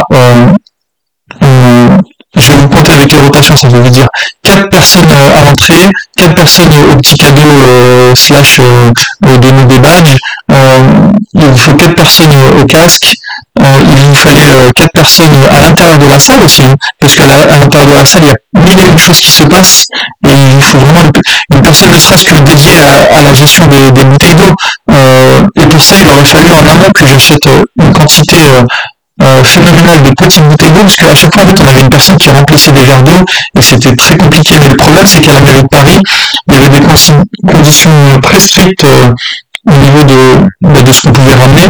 Et euh, il aurait fallu que je commande une myriade de bouteilles d'eau, mais je sais pas. Peut-être à l'avenir, euh, je sais pas comment gérer les bouteilles d'eau, mais euh, voilà, un détail comme les bouteilles d'eau a, a toute son toute son importance dans une conférence.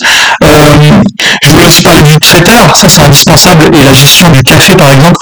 Les gens boivent énormément de café, et euh, j'aurais dû gérer mieux le café, on a été souvent à court de café, du coup je devais emmener envoyer un bénévole en catastrophe chercher euh, bah, du café, et juste ça, bah, ça vous enlève un bénévole qui en plus il n'a pas forcément que ça à foutre d'aller chercher du café.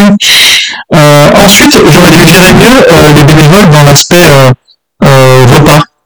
Euh, je sais qu'on a dit, euh, on en avait parlé à la base, on s'était dit qu'on n'avait pas le budget pour payer un repas à tout le monde, mais je trouve que c'est dommage. On aurait dû dégager un budget pour payer le repas, et en fait, ce qu'on aurait pu faire, c'est qu'à l'heure où les conférenciers allaient, déjeuner, on aurait dû proposer un espèce de super repas aux bénévoles, et je pense que ça aurait été un moment convivial en plus. Et en plus, je pense qu'à ce repas se seraient greffés quelques invités euh, de marque, euh, il l'aurait fait par, il l'aurait fait déjà par gentillesse, et puis il l'aurait fait même parce que c'est, sympa d'assister à, enfin, d'aller à un espèce de banquet. Donc je pense que dans ce genre de conférence, euh, le repas du midi, euh, donc du coup qu'on avait offert aux conférenciers, évidemment. Mais je pense que on aurait dû aussi euh, l'offrir, l'offrir aux, bénévoles et, en faire un espèce de moment de communion, de fête. Et, euh, j'aurais bien aimé en plus euh, y assister. Et, donc ce qu'il faudrait en fait à l'avenir, c'est un bénévole de A à Z dédié à la gestion du déjeuner. Ça veut dire un bénévole qui s'occupe de commander les déjeuners, le jour J, qui il connaît son, il connaît le budget, il sait va, il sait s'il doit faire appel à un traiteur, s'il doit faire appel à un restaurateur, il se démerde, ça lui de le déjeuner du, les deux déjeuners du midi. Je pense que c'est des, moments importants pour les bénévoles au déjeuner du midi. En plus, il y a un avantage, c'est que comme ça, les bénévoles n'ont pas à eux à chercher un restaurant et un super restaurant. Ce qu'il faut, c'est que toute la bouffe, elle arrive sur place.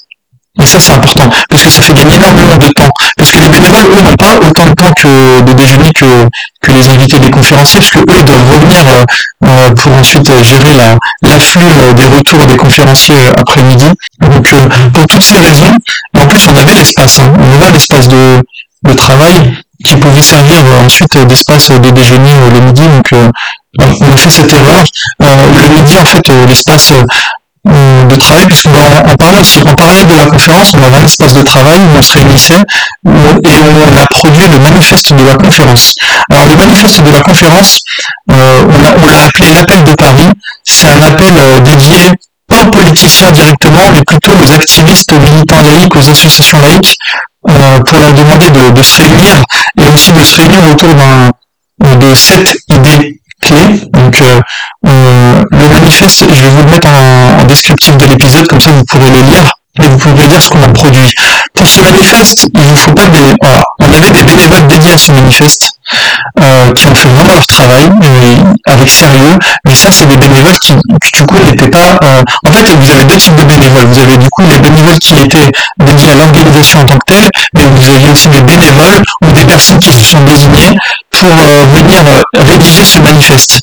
Euh, même si j'ai eu la remarque que ce manifeste aurait dû être rédigé depuis zéro le jour de la conférence, je pense quand même que ça a été une très bonne idée ce qu'on a fait. En fait, c'est Nadia et Marianne qui ont fait rédiger les manifestes de la conférence. Et moi, ce que j'ai fait en fait avec euh, bah, avec Célo, merci Célo, on a en fait fusionné les deux textes pour n'en faire qu'un seul et en fait, c'est de cette base qu'on est parti pour ensuite euh, amender, modifier, changer euh, le manifeste que vous pourrez trouver en fait euh, et qui a été publié à Charlie Hebdo. Et, je pense que ça nous a fait gagner énormément de temps. par contre, moi, mon regret, c'est que j'aurais dû dédier quelqu'un à ce manifeste, mais et ne pas ne pas le faire en fait. En fait, j'aurais dû juste me concentrer sur euh, sur ce que j'ai fait, c'est-à-dire euh, en amont euh, donner une espèce de première version du manifeste, ensuite laisser un bénévole vraiment s'en occuper intégralement du manifeste, parce que le manifeste, il n'y a pas juste la gestion du manifeste, il y a ensuite il fallait que le manifeste, je le donne à l'équipe technique pour qu'elle puisse ensuite le, montrer euh, sur les écrans. Et enfin, tout un tas de choses qui auraient pu être dédiées à un seul bénévole. Un seul bénévole aurait pu être dédié à ce manifeste et à sa gestion en fait, pas juste à sa rédaction. Sa rédaction, vous avez euh, toujours des vieilles, enfin des vieilles personnes, c'est pas péjoratif, mais je veux dire de vieux universitaires, de vieux professeurs qui sont très contents de le faire en fait. Elles sont vieilles dans le sens elles ont de l'expérience. Euh, elles ont l'habitude de rédiger ce genre de choses, elles savent le faire mieux que nous, dans le sens où elles ont l'habitude de le faire. Je suis content de l'avoir fait dans le sens où j'ai beaucoup appris, quoi. Mais euh, j'ai beaucoup appris euh, au coup de d'une gestion et d'un effort qui a fait que ensuite j'ai peut-être été moins attentif à d'autres détails de la conférence. et si c'est à refaire, je gérerai peut-être en amont le manifeste comme j'ai produit. Ça, j'étais très très content d'avoir fait ça avec euh, Celo. on a produit, on va dire, la version première euh, du manifeste, la version, on va dire, de base, alors qui, elle-même était déjà produite par Marianne Mazi et Nadia. Moi, je, me suis contenté, mais je peux vous dire que ça m'a pris beaucoup d'heures de, proposer une, version fusionnée, on va dire, de ces deux textes. Parce qu'en fait, euh, pour vous, parler d'anecdote, Nadia, son texte, il était très franco-français, très centré sur la France, alors que Marianne, elle avait une vision plus universaliste. Euh, donc voilà. Euh, je pense pas que c'est un choix qu'elles avaient fait de manière consciente. Je pense que c'est simplement leur nature. Voilà. Je pense que Nadia, elle connaît énormément la France, la laïcité à la française, et forcément ça, s'en est. Mais après, elle avait un avantage peut-être sur Marianne, mais c'est vraiment mon point de vue. Euh, comme c'est une réalisatrice, elle sait rédiger des textes, dans le sens elle sait les rendre très vivants, et je trouve que son manifeste a vraiment de la gueule. Euh, alors que Marianne, elle, elle avait beaucoup d'idées. Euh, euh, par exemple, c'est Marianne Namazi qui a eu l'idée de d'intégrer au manifeste l'idée que c'était les 75e, la 75e année de la rédaction de, de la charte des, euh, des droits humains. Euh, des petites choses comme ça. Enfin, par contre, le défaut du coup, c'est que le texte en français, je trouve qu'il a vraiment de la gueule. Euh, par contre, la version anglaise, ce n'est qu'une traduction de ce texte en français, et je pense que ça perd un peu de, de son énergie. Mais malheureusement, euh, faire un texte en, anglais, euh, enfin reprendre intégralement un texte en anglais, euh, ça aurait été trop compliqué. Euh, voilà. Malheureusement, la, voilà, la version anglaise, je pense qu'elle est à revoir dans le sens, pas dans son contenu en fait, mais plus dans son rythme. Et là, il faudrait peut-être, je sais pas, peut-être un traducteur professionnel, quelqu'un qui prenne le temps de le faire. Donc, moi, j'aurais vraiment deux axes d'amélioration à dégager pour une prochaine conférence. C'est une, une meilleure gestion des bénévoles, dans le sens euh, avoir une équipe beaucoup plus large, parce que là on était 20, mais c'était vraiment juste. Hein.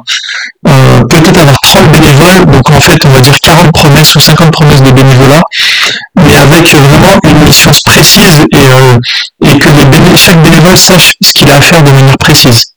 Maintenant qu'on sait, euh. Euh, si vous voulez, si vous écoutez mon épisode plus tard, si vous voulez entrer en contact avec moi, envoyez-moi un email sur apostaislamgmail.com, apostaislam.gmail.com et je serai content de vous aider à monter votre propre conférence. Euh, ou alors si vous voulez nous aider à monter celle-là, euh, la prochaine, parce que en fait ça a été un tel succès. Ah oui, il faut parce que j'ai l'impression de relever tous les axes d'amélioration, mais les retours ont été très très positifs. Que ce soit des invités. Je pense que tous les problèmes qu'on a eu euh, le jour de la conférence ne sont pas trop liés pour les invités, je pense que ça a été un, beau succès, un beau spectacle. Euh, les conférenciers sont très satisfaits. Malheureusement, ils auraient bien aimé tous euh, parler un peu plus longtemps, ça c'est normal. je pense que il y a certains conférenciers, il y a certains tiers qui ont, qui ont mangé le temps de discussion des autres. Euh, et ça, il, bah, il, faudra gérer ça la prochaine fois.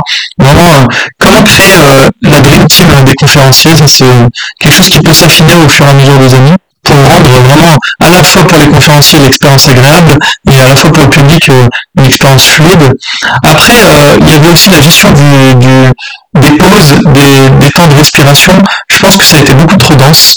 je pense que le premier jour, il aurait mieux fallu euh, qu'on dégage un budget pour que pour proposer à tous ceux qui le voulaient de prendre un café le matin dans un, dans un bar qu'on aurait privatisé. Euh, pourquoi pas dans le restaurant Le Trujillo euh, le midi Alors le Trujillo, ça a été notre restaurant. Ils peuvent accueillir 50 personnes. Je trouve que le rapport qualité-prix était, était, excellent. Et je trouve, et je pense qu'ils avaient, ils ont personne le matin. Je pense c'est un restaurant qui propose plutôt le déjeuner et le dîner. Et le Trujillo, c'est à deux pas de l'hôtel de ville. Et je vous conseille, euh, si vous voulez organiser une conférence à l'hôtel de ville, allez au Trujillo. Euh, je vous parlerai pas du resto qu'on a eu le soir, je l'ai trouvé moins bien. Donc vais pas le nommer parce qu'ils rien fait, c'est juste que j'ai trouvé ça trop petit. Mais je vais vous conseiller même le Trujillo pour le midi. Et, euh, et pourquoi pas euh, le Trujillo, on aurait peut-être dû proposer le petit déj aux conférenciers le matin. Et je pense que ça aurait, ça aurait augmenté l'expérience pour les conférenciers ça va aussi augmenter euh, l'expérience peut-être pour tous les gens du, autour des conférenciers, leurs invités à eux. Hein. Je parle pas du public, hein. le public le matin n'avait pas de... Le public le matin, on aurait simplement dû lui proposer de venir à 10h, parce que là on avait un rendez-vous à 9h, je trouve que c'était un peu tôt. Et en plus le problème des rendez-vous trop tôt, un premier jour de conférence, c'est qu'il faut tout mettre en place en fait, le premier jour de la conférence. Et nous, je vais vous donner une anecdote, une galère qu'on a eue, c'est que la mairie de Paris devait ouvrir... Euh, à 6 heures du matin euh, pour, notre, pour nos équipes techniques. Et euh, il y a eu un quoi en fait dans l'organisation. En fait, les gens sont arrivés à 8 heures. Est-ce que vous pouvez imaginer qu'en une heure, l'équipe technique a réussi à se mettre en place, là où ils étaient censés avoir 3 heures Donc ça, c'est le genre de galère qu'on aurait le matin. Maintenant, si on avait commencé la conférence à 10 heures, eh ben, alors certes, ils n'auraient pas enlevé le fait que la mairie, euh, bah, ils ont, eu un, dysfonctionnement, mais je veux dire, ça aurait donné deux heures à l'équipe technique de se mettre en place euh, au lieu de bah, la seule heure qu'ils ont eu. Quoi. Alors ils ont fait du super boulot. Je pense qu'on a eu un quart d'heure de retard au final, mais franchement, euh, je leur en veux pas parce que tout est en place en ligne, vous ne pouvez pas vous rendre compte. Moi j'ai vu, hein, euh, c'est pas juste allumer une caméra, hein. il y avait des tas de câbles à brancher, des tas de choses à sécuriser. Euh, il, faut, il faut trois bonnes heures aux équipes techniques pour se préparer. Et, euh, et ce, et ce quoi, on, nous, on pouvait pas, on pouvait pas l'anticiper dans le sens où on avait un accord de la mairie d'ouvrir à 6 heures du matin. C'est ça que je veux dire. C'est que des fois, il faut même anticiper euh, que même les promesses ne vont pas être tenues en fait. Et, pour, et la meilleure manière de l'anticiper, c'est malheureusement de, de donner, euh, de proposer à des, du service privé en fait, de, s'occuper de vous un petit peu. Et là, par exemple, on aurait fait de, faire un peu comme un, un, un débrief, enfin initial de la conférence, mais au café, de, enfin au, au restaurant Le Tribunal, proposer un café là-bas, ça aurait fait un moment, je pense, très agréable et très sympa à tout le monde. Euh, parce que là, ce qui s'est passé, du coup, c'est qu'on était déjà dans le rush, on était en retard. Moi, du coup, j'avais pas vraiment, j'ai pas eu le temps de faire une espèce de débrief intégral avec tous les bénévoles. Moi, j'aurais préféré euh, que, en fait, pendant que tous les conférenciers soient au Trevino euh, à prendre leur café, euh, parce que nous, on avait un, un café euh, évidemment la conférence, mais j'aurais bien aimé qu'en fait on fasse une espèce de réunion café avec des bénévoles sur le lieu de la conférence pendant que tous les équipes techniques s'affairaient à préparer la technique. Et euh, voilà, comme ça on aurait eu. Euh, et là, et là comme tout était dans le rush, j'ai même pas eu le temps en fait de prendre tous les bénévoles à, heure et de leur dire toi tu fais ça, toi tu fais ça, toi ça va se passer comme ci, toi ça va, ça va se passer comme ça. Est-ce que tu as des questions Non. Là tout s'est fait dans le rush. Euh, voilà. Euh, je voulais aussi vous parler d'un élément essentiel, moi ça m'est totalement euh, échappé, il, il, vous vraiment une maîtresse de cérémonie pour une conférence. C'est quoi une maîtresse de cérémonie C'est la personne qui présente tout ce qui se passe. Et cette personne, elle, elle doit être vraiment impliquée. Elle doit non seulement être impliquée avec euh, les équipes techniques, la régie, parce qu'elle doit, elle doit savoir ce qui se passe en technique. Elle doit connaître sur le bout des doigts euh, le déroulé de la conférence. Elle doit, c'est pas juste, ça c'est pas un bénévole que vous prenez le jour J, ça. Ça c'est une personne qui doit être avec vous pas dès le départ, mais euh, elle doit vraiment connaître, elle doit en savoir autant que vous en fait. Et là, a cette maîtresse de cérémonie, et, et je, vais, je vais donner son nom parce qu'elle est, une personne publique, c'était Iris Iran Farkondé, elle a été, elle a vraiment été euh, extraordinaire. Elle, a, elle, a, elle, a, vraiment super bien géré.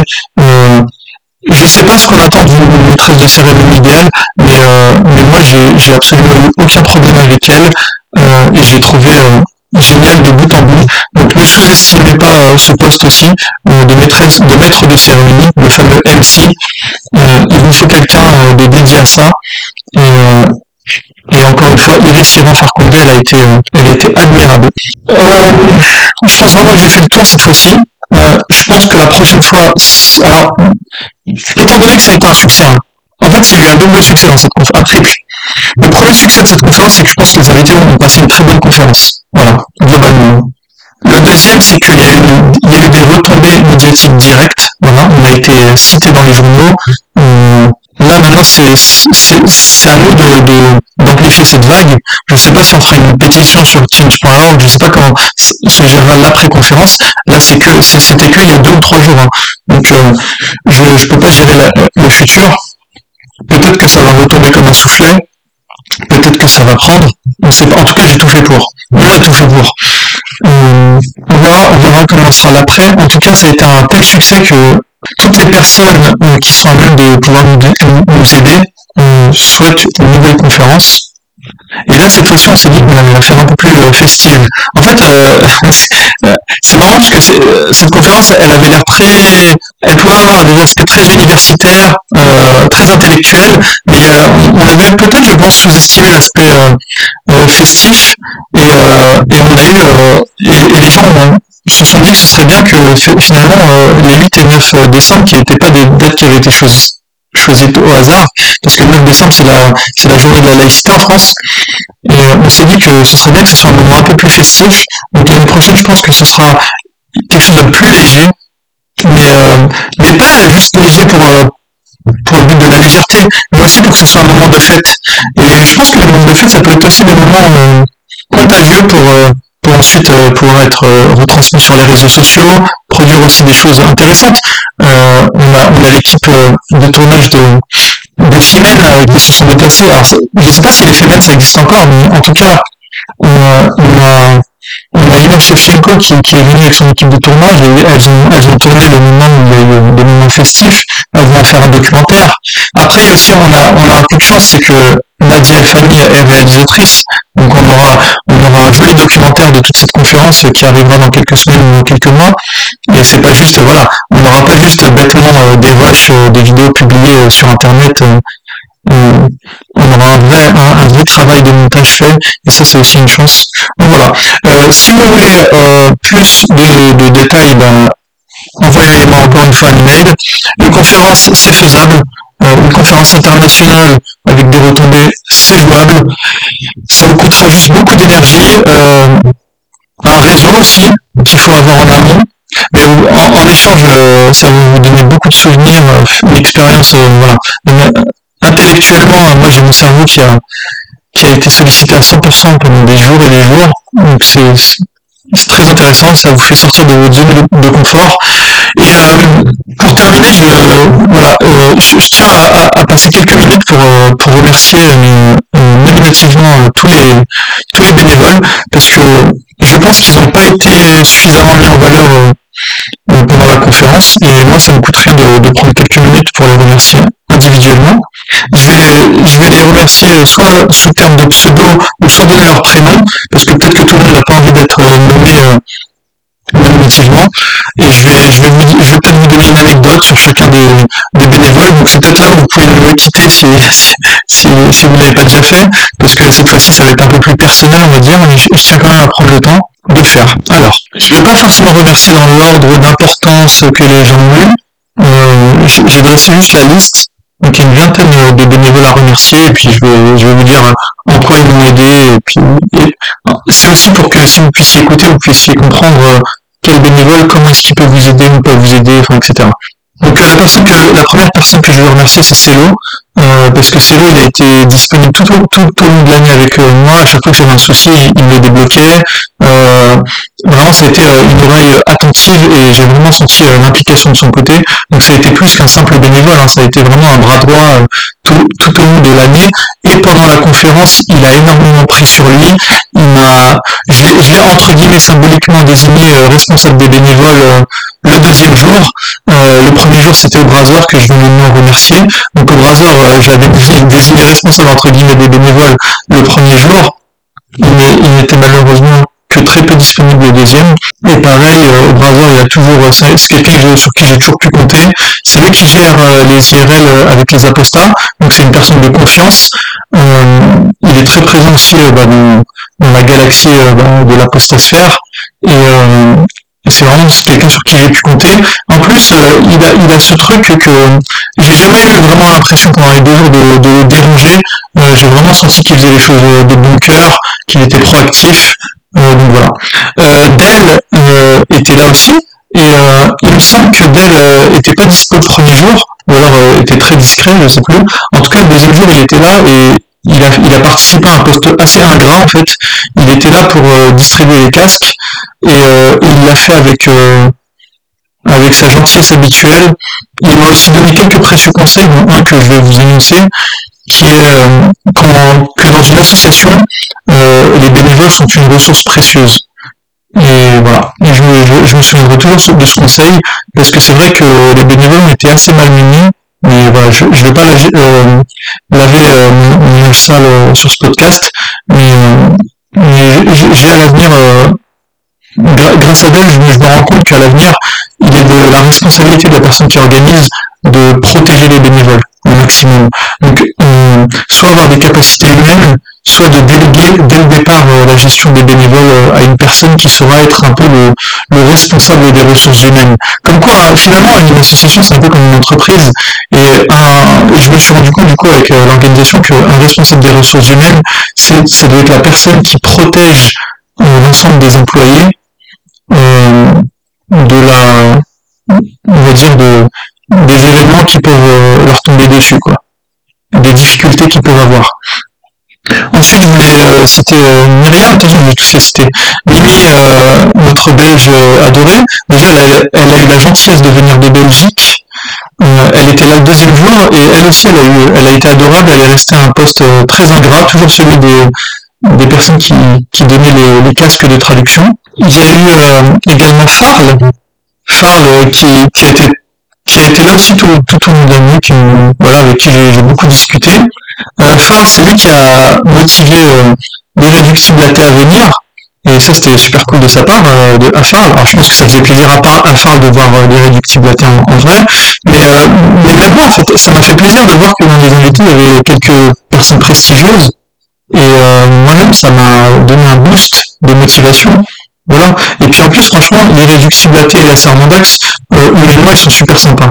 Euh, voilà, j'ai quelques scènes où, où, à deux contre un, ils, me charriaient, ils me chambraient, et, et c'était vraiment cool, quoi. De les voir euh, euh, en dehors du contexte de YouTube et de les voir interagir. Et, et je pense pas qu'ils sont potes dans la vraie vie, mais, mais, euh, mais eux-mêmes, humainement, ils ont senti que j'avais pas besoin de, stress ou de, enfin, je sais pas, mais, en tout cas, ils moi, moi j'aime bien me faire chambrer, en fait. Euh, je trouve, euh, je, suis de ceux qui pensent que l'humour, euh, bah, c'est important, mais je veux dire aussi,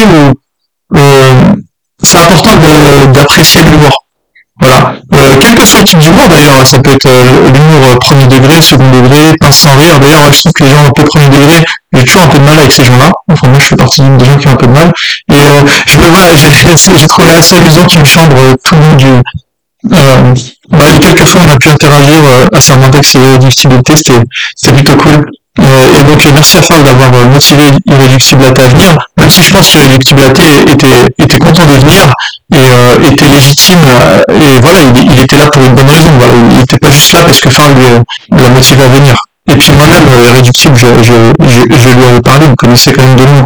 Donc voilà. il y a Laurent, Laurent, en fait, c'est un, alors ça fait partie des gens que je pense qu'il faut, il faut compter là-dessus.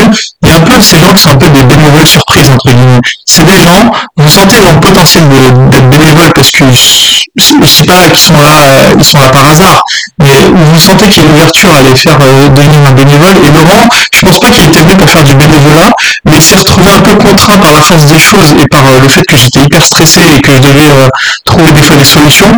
Bah, Laurent, il a été sympa, il nous a aidé quelques heures euh, plusieurs heures à faire des postes assez ingrats comme celui de l'accueil euh, des invités. Et je le remercie pour ça. Laurent, il est à DAC.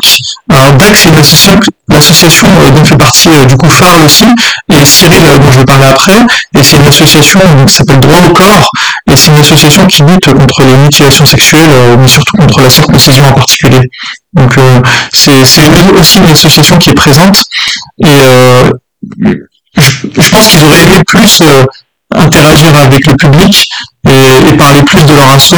Bon, ça pas, j'espère que le simple fait de distribuer les flyers, ça a été suffisant pour eux. Mais je pense qu'il y a aussi à, l'avenir euh, des choses à faire avec d'autres associations comme DAC.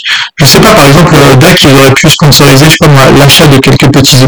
Par exemple, les cordons euh, des conférenciers, ça aurait pu être financé par DAC, ils auraient pu mettre leur logo dessus, et comme ça, les gens se seraient dit, ah, c'est quoi cette conférence c'est quoi cet assaut euh, qui s'appelle DAC, euh, pourquoi est-ce que nos coordonnées sont comme ça, et puis nous on aurait pu ouvrir le sujet en disant, bah voilà, c'est cette association, droit au corps, enfin, ça peut être, euh, des fois je pense que si vous êtes une asso, n'hésitez pas à sponsoriser des conférences par l'achat de, petits objets utiles à la conférence, et ça permet aux gens d'avoir une espèce d'entrée dans la discussion tout de suite, quoi. Plutôt que d'avoir des, prospectus posés sur la table, ça, ça c'est un peu aride quoi. Ensuite il y avait Cyril. Cyril il a été ultra adorable, il a été serviable, il a été gentil, il a été généreux. Euh, Cyril il est aussi à DAC, vous pouvez le retrouver sur un, épisode de Amir Aposta sur la circoncision. Cyril c'est un peu le porte-parole des DAC, enfin en tout cas moi c'est comme ça que je le vois. il a été utile en tant que bénévole, je pense qu'il a aussi beaucoup appris lui aussi pour organiser peut-être un de ces jours une conférence avec DAC. Et euh, Cyril par contre j'ai eu un regret, c'est j'aurais dû mettre au workshop. Le workshop, c'était l'atelier qui était dédié à la rédaction du manifeste, parce que Cyril, il avait énormément d'idées, et il voulait aussi imposer les siennes, et je pense que ça aurait été bien que ce soit lui qui soit à l'atelier pour qu'il puisse euh, bah, défendre ses positions, quoi. Euh, j'aurais dû me rendre compte que certains bénévoles n'étaient pas juste là pour faire du tourisme. Enfin, c'est pas faire du tourisme, mais il y a des bénévoles, ils étaient contents, enfin pas contents, mais ils étaient euh, d'accord d'aller là où je leur demandais d'aller, quoi. Alors qu'il y en avait d'autres, je pense qu'ils avaient vraiment des, des doléances et des, des des souhaits, et j'ai pas su les écouter en fait. Cyril dit qu'il m'avait par exemple dit qu'il était intéressé par le workshop, bah moi par exemple ça m'était totalement sorti de la tête. Donc je pense que j'aurais dû en fait avoir une espèce d'entretien préliminaire avec chacun des bénévoles ou alors encore une fois de nommer un espèce de directeur des ressources humaines qui s'en charge et, pas attribuer un peu des postes au hasard. J'aurais dû vraiment attribuer des postes en fonction. ensuite, il y a eu le but et oui, vraiment, c'est la, la, révélation des bénévoles de la conférence. Euh, comme vous avez dit tout à l'heure, elle a l'habitude d'organiser euh, des pièces de théâtre et elle a été au four et au moulin. Elle m'a déchargé énormément émotionnellement, enfin de tout un tas de trucs. Donc euh, il fallait l'aimer dans l'équipe et je suis vraiment heureux qu'on l'ait. J'espère qu'elle pourra être encore là à l'avenir. Et Lulu, elle arrive un peu par hasard, je sais plus comment, mais elle a réussi à, tomber sur notre conférence et elle s'est proposée d'être bénévole Enfin voilà, c'est comme quoi des fois il y a des bénévoles un peu surprises qui arrivent de nulle part et qui se trouvent être euh, extraordinaires. Ensuite on a vu Cheesecake et Bittersweet. Euh, elles ont adorables. Euh, c'est deux jeunes filles. Euh, bizarrement, enfin le hasard a fait que je les ai, elles se sont retrouvées un peu au vestiaire. Mais quelque part, je trouve que c'est toujours sympa. Euh, voilà, c'est deux, deux, filles plutôt jolies. Et d'avoir, voilà, quand on arrive au vestiaire, des jolies filles pour vous prendre vos manteaux, je sais pas, je sais pas si c'est macho de dire ça, masculinité, j'en sais rien, mais c'était pas volontaire. Euh, je pense que quelque part, euh, inconsciemment, euh, on envoie plutôt les hommes au charbon dehors là où il fait froid, et les femmes les met, je sais pas moi, là où il fait bon, là où il fait chaud. Honnêtement, je l'ai pas fait exprès, hein, mais je sais pas, peut-être que inconsciemment c'est ce qui s'est passé. Mais après coup, quand j'y ai réfléchi, je me suis dit, elles étaient vraiment au bon endroit, au bon, Enfin, elles étaient vraiment au bon endroit. Donc voilà, elles sont toutes mignonnes, elles étaient là au vestiaire et elles ont fait le boulot. J'ai rien à dire sur elles, elles ont été adorables tout le long, euh, aucun problème, et c'est bien des fois de pas avoir de problème avec des gens. Euh, voilà. Cheesecake, je regrette un peu, je suis désolé, je, je, je, t'ai pas trop parlé, on s'est pas trop parlé pendant la conférence, j'étais tellement absorbé, euh, mais voilà, t'as été, t'as été là et t'as fait partie de la de, l'aventure. Ensuite, il y avait Marine Namazi, comme vous avez dit, qui est, qui, est au Conseil des du monde Grande-Bretagne, et elle, elle, a, elle avait ramené son fils et son mari, et, et eux, bah, se sont Bon, ils étaient un peu auto-désignés, mais je veux dire, ils étaient un peu impliqués là-dedans, donc euh, ils sont. Euh, euh, a été aussi là pour euh, pour récupérer les manteaux, et c'est vrai que comme il est anglophone, je pense que c'était quand même utile qu'il soit là, parce que bah, du coup ils sont britanniques.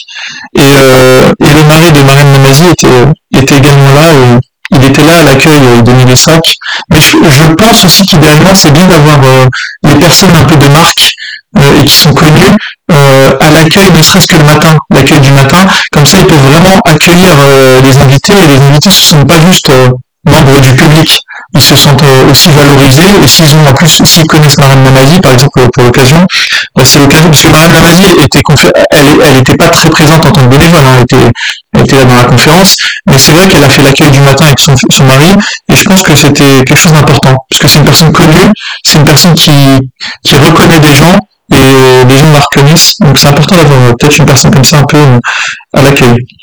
D'ailleurs, j'ai un petit regret sur l'accueil. Je pense que j'aurais dû mettre des chaises et que ce soit euh, l'endroit où on prenait les sacs, c'est aussi un endroit où on pouvait s'asseoir et discuter cinq minutes avec Marianne. Euh, je pense aussi que de, mettre des chaises, ça aurait pu être utile pour parce qu'on avait plein de prospectus, on avait plein de choses et la mairie de Paris nous, nous, a laissé qu'une seule table et du coup on avait des difficultés avec les bah, avec le stockage en fait. Parce qu'il y a des choses il y a des choses qu'on peut mettre par terre, mais il y a des choses qui doivent être en hauteur. Euh, je remercie aussi Lara qui, qui nous a aidé au niveau de la sécurité.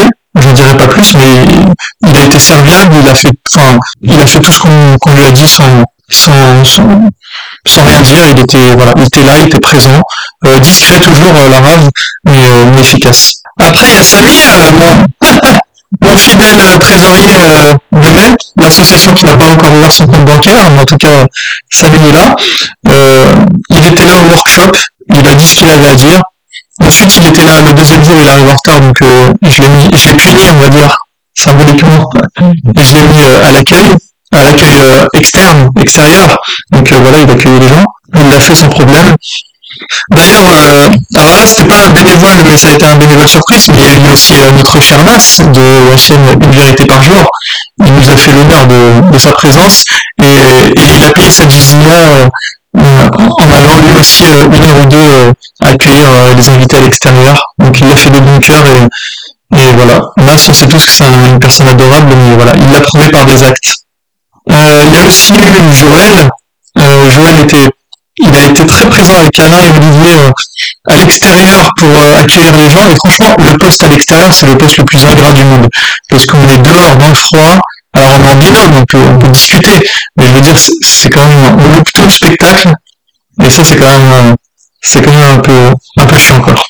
Donc vraiment merci aux gens qui se sont sacrifiés pour être à l'extérieur. Euh, ensuite, il y avait l'équipe du workshop qui était qui, qui devait euh, bah, rédiger le manifeste de la conférence. Donc Zora Sider, Soad Baba Yaïsa, qui a été qui m'a vraiment beaucoup aidé. Euh, elle fait partie, c'est la présidente de Femmes Solidaires, il me semble. Et c'est une personne, euh, pour l'anecdote, c'est la personne qui, qui avait euh, soutenu la création des ex-musulmans de France il y a une dizaine d'années. C'est un projet qui, qui a été avorté. Et j'imagine que Soa doit, le voir un peu d'un œil un peu bah, c'est ce que je veux dire en fait, un peu suspect, puisque voilà, sachant qu'elle avait déjà subi un premier échec, mais non en fait elle est ultra sympa, elle est adorable, elle est maternelle même dans le bon sens du terme, elle m'a vraiment vraiment vraiment beaucoup aidé. Mohamed Hicham aussi qui, qui vient de l'étranger, euh, c'est un Égyptien réfugié en Allemagne, il était au workshop, il a, il a dit ce qu'il avait à dire, c'était compliqué pour lui, il a fait preuve de beaucoup de patience, parce que le workshop, même si on était quasiment tous bilingues, lui, euh, il ne parlait pas français, et le workshop s'est beaucoup fait en français, alors évidemment, on essayait de, on essayait de, de lui traduire comme on pouvait, mais j'ai senti beaucoup de frustration légitime de sa part, et, il a fait ce qu'il pouvait quand même, enfin voilà malgré tout. Après, il y avait Jamila, euh, qui, qui, a beaucoup fait œuvre de traduction avec mon voilà, elle parle bien anglais, euh, c'est une dame également adorable. Il y avait Patrice euh, je sais plus si c'est Patrice, en tout cas, euh, et lui, il est responsable, il me semble, loge euh, de franc-maçon, avec Jean Jamani. Et bon, bref, et en tout cas, ces deux personnes ont également beaucoup aidé à la rédaction du manifeste. Et, et, puis elles ont pris beaucoup de temps et de sérieux pour le faire aussi. Et, et du coup, elles se sont impliquées là-dedans. Et ça m'a déchargé, j'avais pas besoin de penser à cette histoire de manifeste. De toute façon, j'en avais déjà choisi une première euh, version. Euh, je pense que j'avais fait ce que j'avais à faire.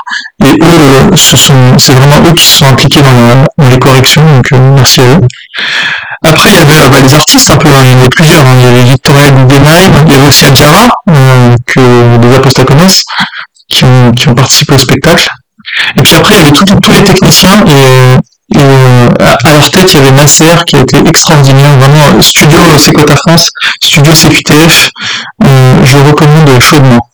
Voilà, je pense que j'ai dit merci à tout le monde. Maintenant, euh, pour, terminer, comment est-ce que aurait dû se passer une journée idéale Je vais quand même la décrire. La journée idéale, ça aurait dû être un café mais pas sur le lieu de la conférence, voilà, dans un restaurant, on aurait privatisé le restaurant, peut-être le Trumbo, on aurait privatisé pour boire le café avec tous les conférenciers. Pendant ce temps-là, les bénévoles auraient eux pris leur café de leur côté, mais ça, aurait été plus un café euh, débrief. On aurait débriefé toute la, journée qui allait se passer, et puis comme ça, les techniciens auraient, eu l'esprit tranquille pour euh, tout préparer, parce que c'est pas facile de, tout préparer au milieu des gens qui arrivent. Ensuite, euh, on aurait dû avoir peut-être euh, une ou deux heures, plutôt deux heures de, conférence. Et ensuite, avant l'heure de déjeuner, on aurait dû avoir euh, une espèce de spectacle d'une heure, un, un termine musical. Et ensuite, tout le monde serait allé au restaurant une, une belle pause restaurant, pas une espèce de pause restaurant qu'on a eu comme là, euh, qui a duré trois quarts d'heure, mais plutôt une belle pause restaurant de deux heures. Et pendant ce temps-là, en parallèle, les bénévoles auraient pu avoir euh, un vrai, une vraie pause déjeuner aussi, mais une pause déjeuner qui, qui aurait permis aussi de remettre euh, les pendules à l'heure, de qui fait quoi. Toujours pareil, allier plaisir et, et travail et, là, les deux peuvent aller de pair. Et en plus, les bénévoles, euh, ça, à ce moment-là, on aurait pu aussi inviter bah, les, quelques personnes qui n'étaient pas conférencières, mais des invités de marque, du style, euh, je pense que voilà, euh, Mandax, la Tronchambier et Réductibilité, pour garder leurs exemples, ils auraient été les bienvenus au cours du repas, et ça aurait senti, fait sentir aux bénévoles que, bon, on leur offre un peu de, de, de des gens de qualité avec eux, enfin, c'est souvent des femmes, quoi. Donc euh, voilà, euh, manger avec euh, des gens avec qui on est fan, bah, c'est cool quoi. je sais pas, moi je suis fan de qui moi Je suis fan d'Akira Toriyama, j'aurais bien aimé déjeuner avec Akira Toriyama pour une conférence sur Dragon Ball Z. Donc il l'aurait fait avec grand plaisir. Donc voilà. ensuite, il y aurait eu le retour du déjeuner, mais d'abord peut-être avec un petit retour café, une petite demi-heure. Et ensuite, voilà, ensuite pareil, une conférence peut-être deux heures, avec ensuite avec ensuite, euh, après la conférence, encore peut-être un, temps de café, une pause, une vraie pause, pas juste, euh, Parce qu'en fait, la cafétéria était ouverte tout le long de la conférence, c'est juste que les gens, euh, il n'y avait pas vraiment une heure dédiée à ça en fait. Donc les gens allaient au café, ils croisaient une personne peut-être, ils lui parlaient, mais il n'y avait pas de moment où on était tous réunis au café à ne rien faire en fait. Enfin, et quand on ne fait rien, justement, c'est le moment où on discute et c'est ça qui est cool aussi. Et par contre, ce qui était bien, c'est qu'à la fin de la première journée, on a, il y a eu un grand débat sur euh, les avancées qu'on avait fait sur le manifeste de la conférence et chacun a pu exprimer son point de vue. Alors évidemment que certains pensent qu'ils n'ont pas suffisamment fait, mais franchement, euh, pendant une heure, on a pris le temps de le faire et, ça, c'est pas toutes les conférences où vous allez voir des questions au public euh, pendant une heure. Sachant que pendant la conférence, le public a eu beaucoup, beaucoup, beaucoup la parole. Franchement, pour ne pas avoir eu la parole pendant la conférence, bah, il faut vraiment le... je sais pas, mais je, je pense que toute personne euh, qui a vraiment demandé à avoir la, parole l'a moins une fois. Donc, voilà. Euh, je pense que j'ai oublié plein de trucs, mais, n'hésitez pas, euh, si vous avez des questions, à, à m'envoyer une email encore une fois. apostaislam.com À bientôt merci, merci, merci. Merci à tout le monde, merci à, tous ceux qui sont soutenus de près ou de loin. Et euh, j'ai parlé des bénévoles, j'ai parlé des conférenciers, mais je parlerai aussi de, tous les gens qui ont donné de l'argent euh, tout, tout, au long de l'année, parce que au-delà de donner 20 euros pour adhérer à l'association ou pour faire un don, il y a aussi euh, voilà, il y a aussi le, symbole. Et moi, à chaque fois que je recevais de l'argent, ben, ça me redonnait un peu de courage. Parce qu'il faut savoir que là, tout ça, on l'a fait euh, gracieusement, on l'a fait, on l'a pas fait pour l'argent ni pour la gloire, on l'a fait pour la cause de, une cause noble, euh, c'est de la laïcité. Et euh, à chaque fois que quelqu'un donnait de l'argent, c'est comme s'il prouvait, on va dire, parce, que c'est des gens qui, du coup, n'étaient pas forcément bénévoles, mais en tout cas, ils prouvaient par qu'elle pensait à nous, quoi. Et ça, ça donne du courage. Et puis, on a même une personne très généreuse qui nous a donné 2000 euros. Mais c'est demi personne, c'est pas une personne riche, c'est pas une personne millionnaire. Euh, voilà, il s'appelle Steven, il se reconnaîtra. Il a donné 2000 euros cette année. Euh, je sais pas, peut-être que Steven en fait c'est quelqu'un d'ultra riche et qui, je sais pas, c'est peut-être quelqu'un d'énergie. Euh, on a une allonge euh, de la part de l'État, j'en sais Mais non, non, je pense pas. Je pense que c'est juste un chef d'entreprise qui a été touché par, par la conférence et, et ça fait vraiment plaisir des fois quand, quand des personnes donnent autant d'argent. et puis et puis en plus, quand on donne autant d'argent, euh, on s'assure d'une sorte de loyauté.